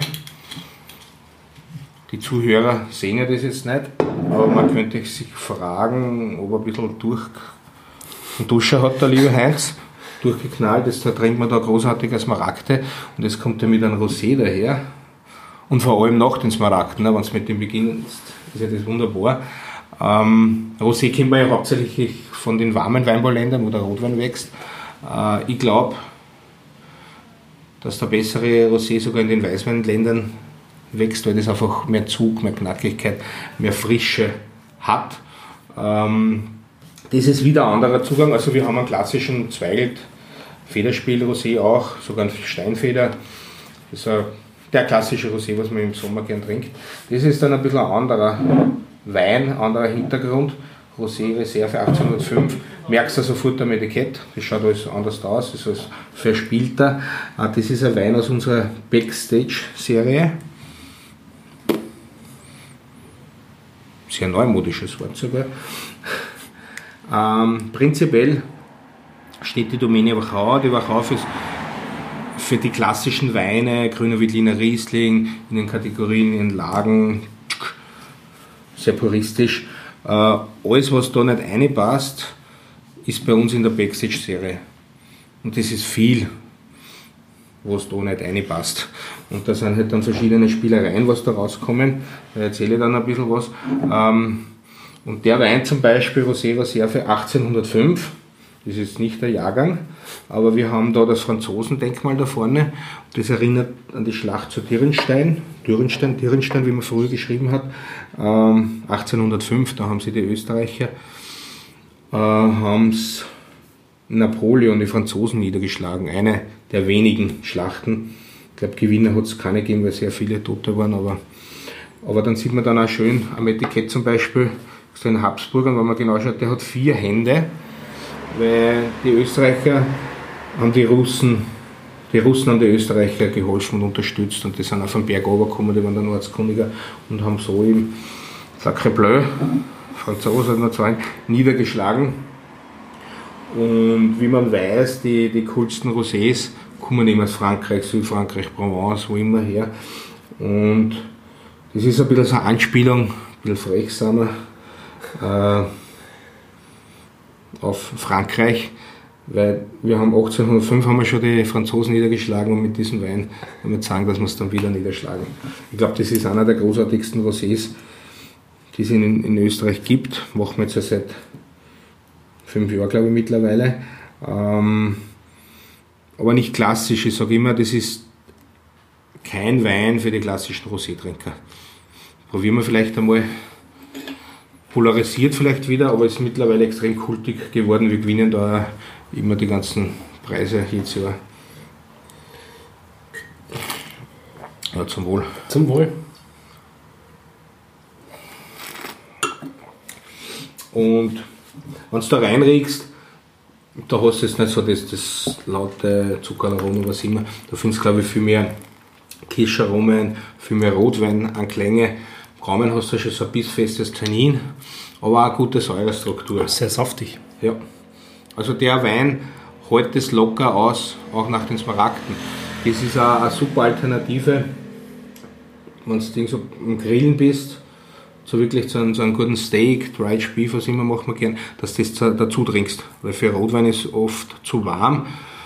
Und ich sage, so einen genialen Riesling aus den 80er, 90er Jahren hat halt jeder im Kühlschrank liegen. Da ist das eine gute Alternative dazu.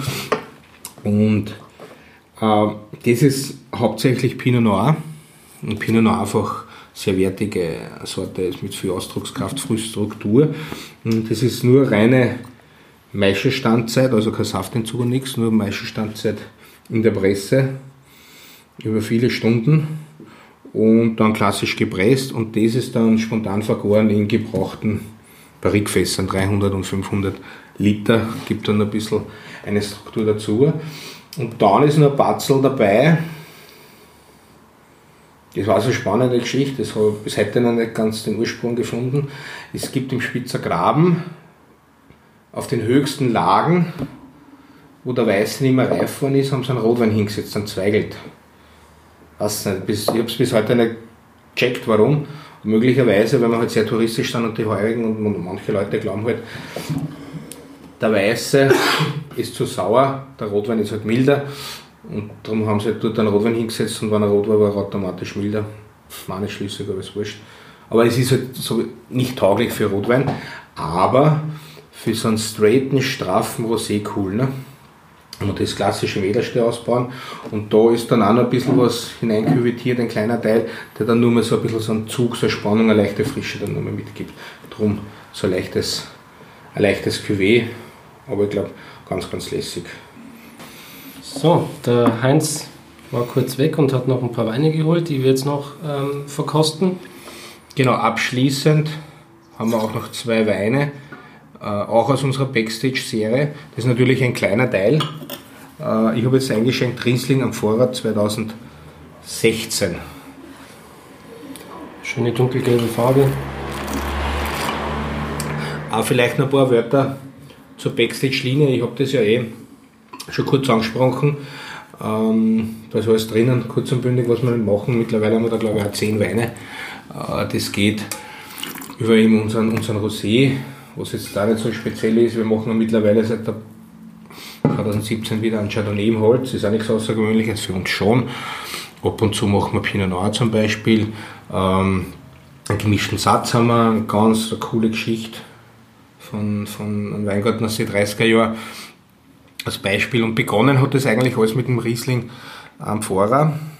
2009, 2010 haben wir Riesling und Wittliner gestartet. Das heißt, das wäre jetzt so ein klassischer Orange Wein, obwohl er nicht orange ist. Äh, das Maische vergoren. Das heißt, da in dem Bereich, das ist ein bisschen so Experimentierstübel, was wir haben. Wobei ich den Begriff äh, gefällt mir nicht recht gut, weil wir dann da nicht probieren. Oder, na, vielleicht stimmt schon bisschen, wenn dann eher probieren und studieren. So, so passt das eigentlich ganz gut. Ähm, das heißt, das ist so ein bisschen so eine kleine Forschungsabteilung, was wir haben. Äh, das heißt, was wir da sehen, da arbeitet man sehr extrem. Wie zum Beispiel mit diesem Riesling jetzt. Ähm, aber was, was man da sieht in der Backstage-Linie, so mindestens bei gewissen Weinen, ähm, wie sehr die Qualität verändert hat der Trauben. Ganz, ganz wesentlich, weil wir haben einfach höhere Extrakte mittlerweile, mehr Inhaltsstoffe, mehr Mineralität, sehen wir dann an der Lagerfähigkeit. Und da in den Weinen siehst du es dann auch in ihrer Stabilität, dass sie die leichter, stabil, in sich harmonisch bekommst. Äh, weil was wir da jetzt im Glas haben, ein Riesling am Vorrat, der ist Maische vergoren. Das heißt, das sind Lagen, Berglagen aus Dürnstein. Ich würde da auch keine Gleiten verwenden, das ist mir ganz das ist mir auch ganz wichtig, weil die größte Prämisse und das Wichtigste für mich schon die Herkunft herauszuarbeiten. In der Backstage-Linie reden wir mehr über die individuellen Weine. Das heißt, äh, wenn ich zu extrem werde, weil ich gesagt habe, ich bin kein Freund, ähm, verliere ich ja die Herkunft. Da will ich einfach schleißig umgehen mit, mit, mit einer Gleiten. Das passt nicht. Das, das geht nicht. Das kann ich nicht vereinbaren. Aber da ist halt ein komplett anderer Zugang. Das heißt, du probierst es auch aus und, und, und da schauen wir auch wirklich, möglich, was möglich ist. Wir haben auch nicht alle Jahrgänge ähm, abgefüllt. Das heißt, es ist auch ab und zu Fischfutter geworden. Grüne Veltliner hat es immer erwischt, das habe ich dann überhaupt aufgehört. Das haben wir aufgemacht und, und weg war das. Es geht ursprünglich nicht um die großen Mengen, äh, aber was man da eben sieht, wie gesagt, das ist ein Riesling von den Terrassenlagen, ähm, gerebelt, Maische vergoren, fünf, sechs Wochen. Wenn das erledigt ist, füllen wir das dann komplett nur mehr auf, verschließen das luftdicht. Wir haben da so plus minus 300 Liter Amphoren oder zwei Tinachas aus Spanien, vier, vier Amphoren aus Georgien und also, also ein UFO, sowas keramisches, so ein bisschen was was Neueres. Ähm, und dann lassen wir aber den Wein auch sechs Monate in Summe auf der Maische liegen. Das, das war immer extrem spannend, wenn du das in einer schwarzen Glas servierst. Was ist das? Mhm. Ähm, ähm, kannst du auch fragen, warum sechs Monate? Der hat sowieso genug Phenole und so. Äh, da, da, da, in Georgien lagern sie auch so lang, also da musst du dich schon ein bisschen beschäftigen und warum sie das machen. Und also Jahreszyklen, da graben sie es auch ein, was kalt ist, machen wir nicht, weil wir, bei uns ist es auch kalt, weil wir 15 Meter automatisch unter sind. Zerbrechen dann auch nicht, weil wir kleinere haben, die haben das auch aus statischen Gründen eingegraben. Mache ich auch nicht, weil nicht alles gut ist, was wir vor 1000 Jahren gemacht haben. Das ist ein bisschen ein anderer Zugang, weil man lernt ja hoffentlich dazu. Äh, und bei uns hat den Vorteil, das sind in so Holzgesteller drinnen, das kann ich mit Stapler nehmen, drehen, mit Kercher auswaschen, dass das auch passt, also wie man weiß. Die Hygiene sollte ja Selbstverständlichkeit sein, aber das kann sehr viel kaputt machen. Ähm, ja, so zu den Amphoren und dann lassen wir es, wie gesagt, sechs Monate auf der Maische liegen. Ähm, warum so lang? Weil wenn man sich das genau mal ausschaut und ich habe das vorher dann, vorher über Pinot Noir und Diplomarbeit ein bisschen erzählt, da weiß man auch zum Beispiel die Farbe bei der Maischegärung mit der Farbe, sind auch Phenol-Basis, ähm, die, die Farbe am Ende der Gärung ist auch am meisten. Und, und dann der Gerbstoff ist auch schön. Und wenn es dann nochmal wartet, zwei, drei Wochen, dann gibt es dann wieder so einen vollen Peak, wo die Phenole dann nochmal voll in die Höhe schießen. Das heißt, dann werden auch die Phenole von den Kernen auch, äh, ausgelaugt. Das wird immer mehr. So. Und wenn ich das dann nur zwei Monate stehen lassen würde, war das sicher viel bitterer, unharmonischer, wie das jetzt ist. Ich glaube, das ist schön rund. Das hat einen, einen knackigen, knackiges Tannin, keine Frage. Aber wenn man sich ein bisschen eindenkt, durch die lange Lagerfähigkeit, man weiß ja das beim, beim, beim Rotwein, das ist ja kein Geheimnis, ne? gibt so die Kondensation und Polymerisation, das heißt Phenole binden sich aneinander, machen lange Ketten, das Ganze wird weicher. Das ist das eine, weil irgendwann ist alles ausgelaugt, wenn man so lange drauf bleibt. Und was dann noch dazu kommt, die Amphoren, die sind ja luftdurchlässig. Die sind ja nicht inert wie ein Edelstahl ist, das heißt, da geht auch sehr viel Luft durch. Und durch das hast du auch wieder Oxidation in dem reduktiven Milieu, muss man sagen, aber es oxidiert dann auch sehr viele Phenole wieder aus, fallen aus und über die lange Zeit wird es durch das auch viel runder. Das heißt, die groben Sachen äh, werden sowieso aufoxidiert. Und darum bleiben wir auch dann so lange drauf und in dieser Zeit tobt sich der Wein aus, weil der schmeckt in, in 10 Jahren genauso wie jetzt, bin ich überzeugt. Oder wenn es den mal offen lässt. Weil der hat sich sowieso, der ist schon leicht oxidiert in der Amphore und hält da so. Das heißt, den zu stabil zu bekommen ist relativ einfach, weil der sehr viel Polyphenole hat, sehr viel Rückgrat hat. Äh, Riesling ist eine gute, eine gute Rebsorten, die pH-Werte sind niedriger, die Säure ist höher. Ähm, dann passt es gut, weil den haben wir auch ungeschwefelt und unfiltriert abgefüllt. Ne? Das ist aber schon schwierig zu handeln. Über die Jahre haben wir halt einfach mehr Erfahrung bekommen und ich glaube, das passt jetzt so richtig, so extrem viel würzige, pfeffrige Noten. Äh, ein bisschen so Gewitter, ein bisschen so Birne drinnen, ein bisschen so weihnachtlich. Sehr, sehr umfangreich. Wenn ich das als grüner Veltliner verkaufe, hätte wahrscheinlich auch ja gesagt. Also das ist, ist zweitrangig. Über die, durch die lange, massive Sorte legt sich das halt drüber, ist ein ganz anderer Zugang. Den einen schmeckt es, den anderen nicht. Äh, aber es ist eine lässige, spannende Geschichte und, und ich sehe, wie stabil das ist. Wir schauen sie da an, wir schauen, wir schauen sie da an, flüchtige sagen wir da 0, also 0,2. Also da ist nichts dabei, gleich wie in einem klassischen Wein. Wir untersuchen immer die biogene, biogenen Amine, die Histamine, das haben wir bei 0,05, auch nichts. Also wir trachten da, dass das auch dann alles passt in dem Korsett, weil gewisse Vorstellungen habe ich schon, wenn man das dann rausspringt oder oft gibt es ja so das schlechte, den schlechten Ruf, der nicht schauen meine oder was, weil die haben ja alles in sich vereinen über den Böxer, über flüchtige Säuren. Das passt nicht. Also gewisse Richtlinie habe ich schon. Und wenn, wie gesagt, wenn es nicht passt, dann freuen sich die Fische in der Donau. dass sie ein bisschen einen anderen Geschmack kriegen. Das sind wahrscheinlich lauter betrunkene Fische da unterwegs. Ja, genau.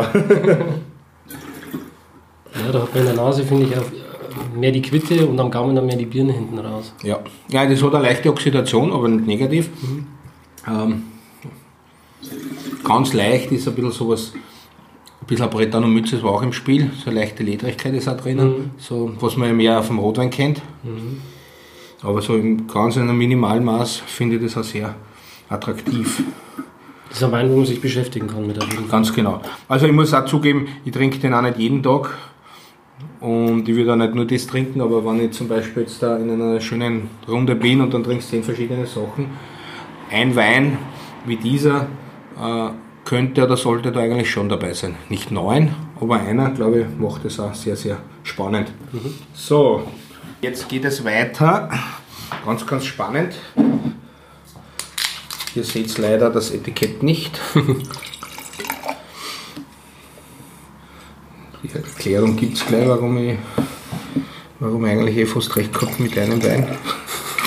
So, wenn man das Etikett anschaut, verrät eigentlich alles, was da drinnen ist. Da steht Grüner Veltliner 2017 drauf, VDN für die für die ganz Gebildeten. Und da ist ein Hund drauf. Ein Frenchie Bulldogge. Das heißt, das ist vielleicht so eine kleine Andeutung, vielleicht auf einen französischen Stil. Und wenn man den so anschaut, ist ein starker Hund, aber auch ein süßer.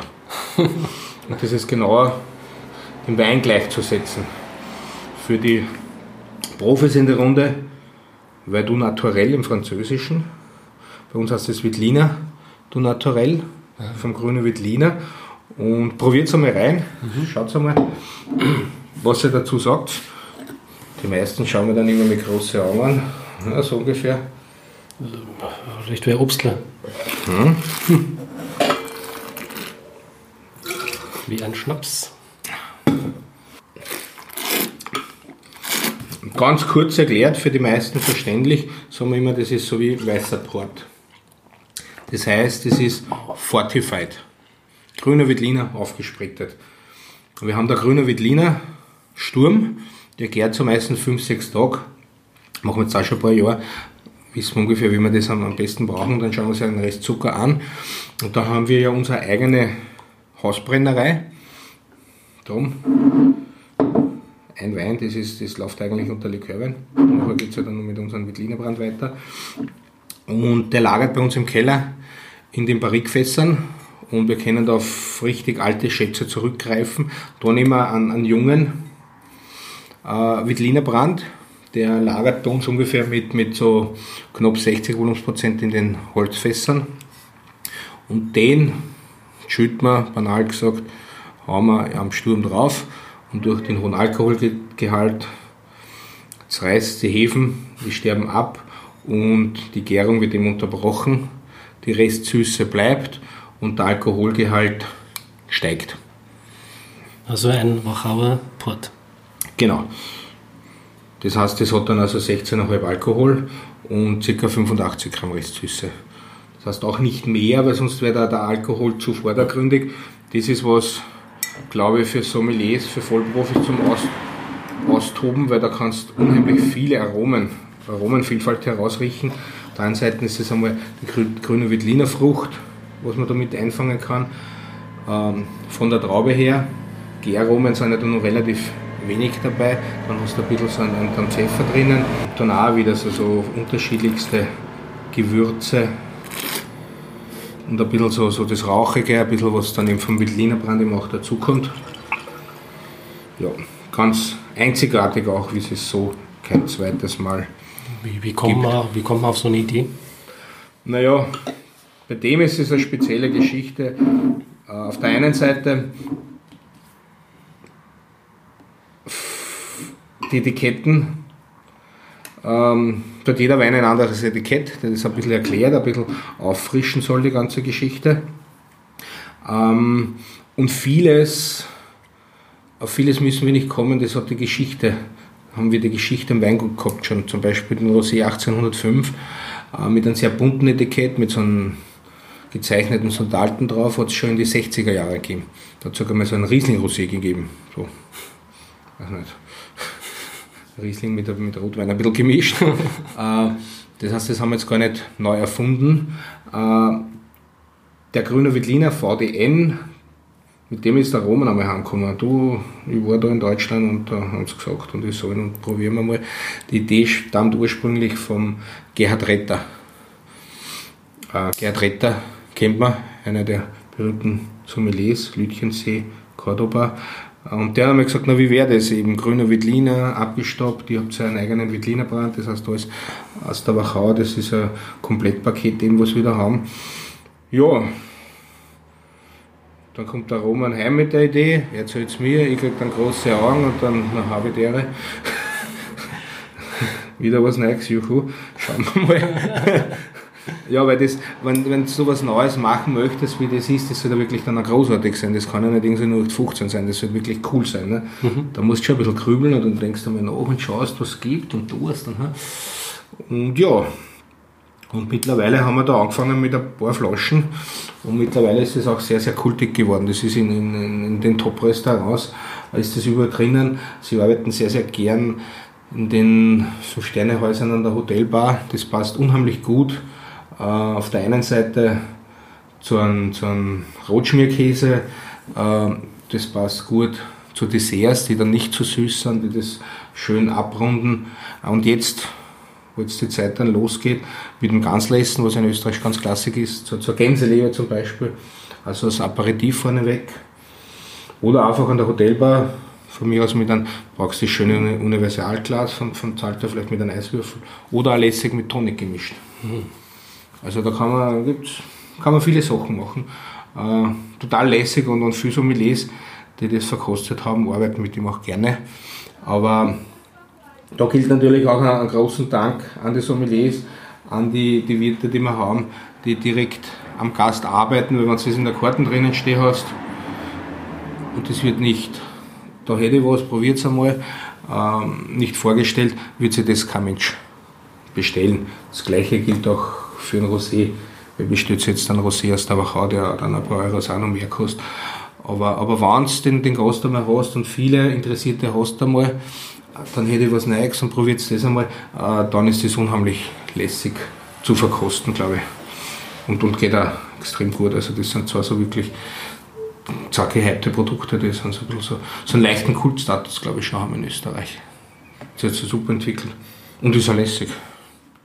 So, und abschließend gebe ich noch ein Schnapsal, den Wittliner Brand XA22. Das heißt, der hat den Weg aus dem Keller, der hat ein bisschen länger im Keller verweilen müssen, wie der Wittliner Brand im, im, im, VDN. Also der war im Durchschnitt 22 Jahre im Barrikfass, äh, wobei da auch Chargen aus den 70er, aus den 80er Jahren dabei sind. Der will nicht so recht, ne? Ja, ist auch gerissen. Aber durch die lange Lagerung, das heißt, das ist bei uns klassisch wie im, im, im Cognac alles doppelt gebrannt. Mhm. Wir haben unsere eigene Brennerei, äh, machen dann einmal einen Raubrand, dann einen Feinbrand, dann wird ein bisschen rückverdünnt. Immer auf die 60 Volumensprozent, damit, damit ähm, normal beim Brennen hat er 70 Volumensprozent, aber dass das nicht zu aggressiv ist dem Holz gegenüber. Und da bleibt er halt für lange Zeit und über die lange Lagerung nimmt er auch dann die Farbe an. Orangebraun. Das ist. Genau. Bernsteinfarben, ja? Genau, ja. Das ist sicher einer der großartigsten ähm, Wittliner Brände. Es gibt nicht nur in Österreich, in Österreich ist es sowieso das beste Zeug, was es gibt. Das, gibt, das stimmt auch so, wie da sitzt. Wirklich so. Wir haben viel probiert. Ähm, und braucht es aber nicht einmal irgendwie verstecken hinter den großen Cognacs dieser Welt. Aber am besten selbst probieren. Wow. Und selbst ein Urteil schaffen. Das schmeckt natürlich noch besser. Ich habe so, so, noch so ein richtiges Stück Fleisch dann ja. nach dem Essen. Ich habe so Orangenduft. Ja. Und wieder so eine Würzigkeit mit dabei. Ja. Ganz rauchig. Oh ja intensiv. Das erinnert mich schon fast an einen Whisky. Ja, Whisky teilweise noch teerig oder so, aber einfach durch die lange Lagerung wieder der, du hast ja so den Angel Share von 2 bis 3 Prozent. Jedes Jahr wird das halt einfach viel harmonischer, viel runder und, und immer konzentrierter, was dann auch an Wasser verdampft. Ähm, ja, und das sind dann wirklich die großen Brände nichts zu tun mit Kohleauszug und dann schmeißen wir ein bisschen was rein und dann verkaufen wir es teuer. Darf man das sagen, dass an das an einen Whisky erinnert oder ist das dann. Äh Warum nicht? Also das durch die lange Holzlagerung da drinnen kriegt auch das Rauchige da, die Röstaromen mit raus. Wir haben auch zum Beispiel, was dann vielleicht noch intensiver wird, das dauert da ein paar Jahre, machen wir ein bisschen so doppel-oakt, dann wieder neue Holzfässer, so mit einer starken Toastung, wo wir das reingelegt haben.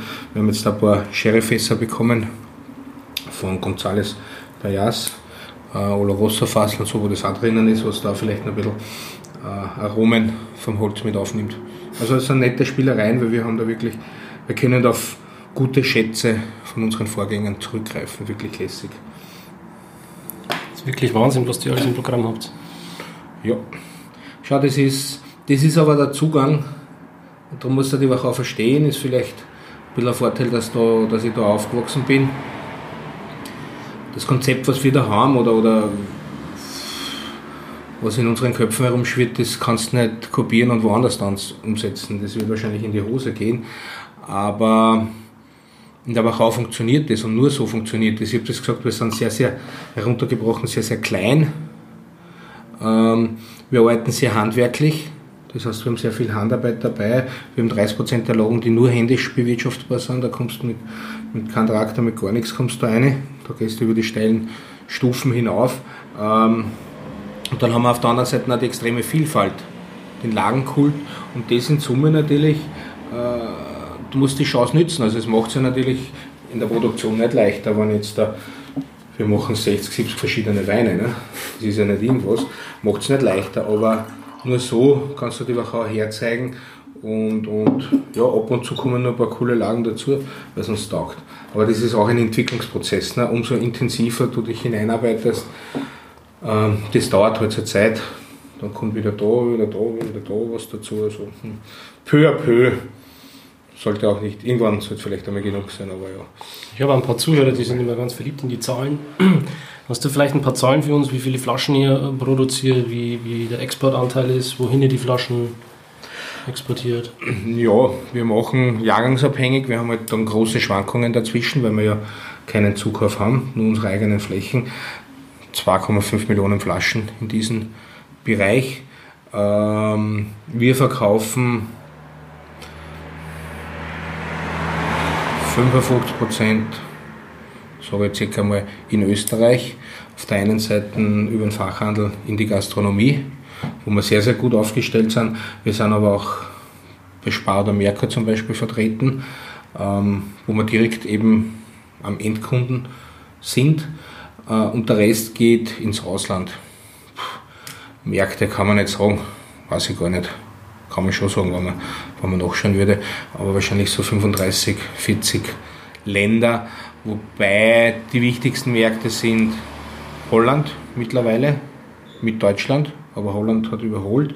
Ähm, und dann reiht sich so eine große Gruppe dran mit Skandinavien, mit der Schweiz, mit England, mit Amerika. Aber dann gibt es auch sehr viele kleine Märkte. Wir verkaufen zum Beispiel sehr, sehr viel, sehr viel, viel nach Australien. Also das ist nicht zu unterschätzen. Und dann kommt dann wieder mal Kolumbien dazu oder, oder Thailand oder was. Also solche Märkte bedienen wir auch, die halt dann, oder Malta, schon seit vielen, vielen Jahren immer regelmäßig, also in kleineren Mengen, aber trotzdem, äh, was dann halt peu à peu dazukommt. Also die gingen ja wieder die reißen nicht wir auf, die reißen uns auf. Also das, gerade in der letzten Zeit sind wir ziemlich oft aufgerissen worden, glücklicherweise von anderen, weil sie das halt um und um spricht und, und, und wenn du halt gut vertrieben, vertreten bist, ja, dann kommen halt andere auch darauf, dass die das vielleicht gern trinken wollen. Okay. Ja, soweit, so gut. War ein relativ kurzes Interview, oder? Schon, ja. ja zu viele Fragen vorbereitet. Gell? Die sind wir jetzt gar nicht durchgegangen. Müssen wir nur mal was anhängen. Wahrscheinlich schlä schläft die Hälfte dazu ja, genau. schon und, und, hat eigentlich schon abgeschaltet. Na, dann hat es auch ihre, ihren Sinn gehabt. Ne? Das ist gute Nachtgeschichte. Das sollte man vielleicht am Anfang gleich sagen. nee, also das war auf jeden Fall sehr interessant. Ähm, ich bin hellwach und, und hellauf begeistert von deinem Fachwissen. Das freut mich, Dankeschön. Ich danke dir. Mir ist immer eine Freude wenn ich das ein bisschen näher bringen kann den Leuten und noch besser ist, wenn man jetzt ein bisschen einen Gusto gekriegt hat, dass man dann in die Wachau kommt, sich das wirklich vor Ort anschaut, weil die Bilder, die man dann hat, die sind halt unbezahlbar. Also das kommt dann nochmal dazu. Ja, also herrlich, ja. Goldener Herbst. Wir haben heute sowieso einen perfekten Tag erwischt. Ja, absolut, absolut. Ich bin vorhin mit Martin Nigel draußen gesessen und gesagt, das ist absurd. Ja, ja. Sitzen bei 25 Grad Wahnsinn, äh, im Oktober da und, und trinken Wein und ja. unterhalten uns. Das, aber dann, wenn das Wetter passt, ist es herrlich. Und für die Region ist es auch extrem wichtig, weil was wir da jetzt Tourismus haben im Oktober, das ist unglaublich, was sich da abspielt. Sehr gute Leute, aber wenn das Wetter nicht passt, kommen die natürlich auch nicht. Mhm. Aber ja, so ist es. Genau. Ähm, am Schluss vielleicht nochmal der Hinweis auf Patreon. Ich habe es ja in der letzten Episode erklärt. Man hat jetzt die Möglichkeit, den Winzer Talk zu unterstützen, wenn man das möchte. Ähm, der Link ist auf meiner Website ähm, unter der Kategorie Support. Ich freue mich über jeden Euro, äh, über jede Person, die hier bereit ist, monatlich eine Spende abzugeben. Ist kein Muss.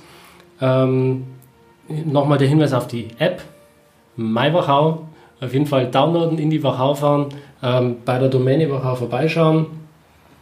Ich denke, du bist über jeden glücklich, der vorbeischaut und auch mal mit dir sprechen über will. jeden sowieso. Jeder ist herzlich willkommen.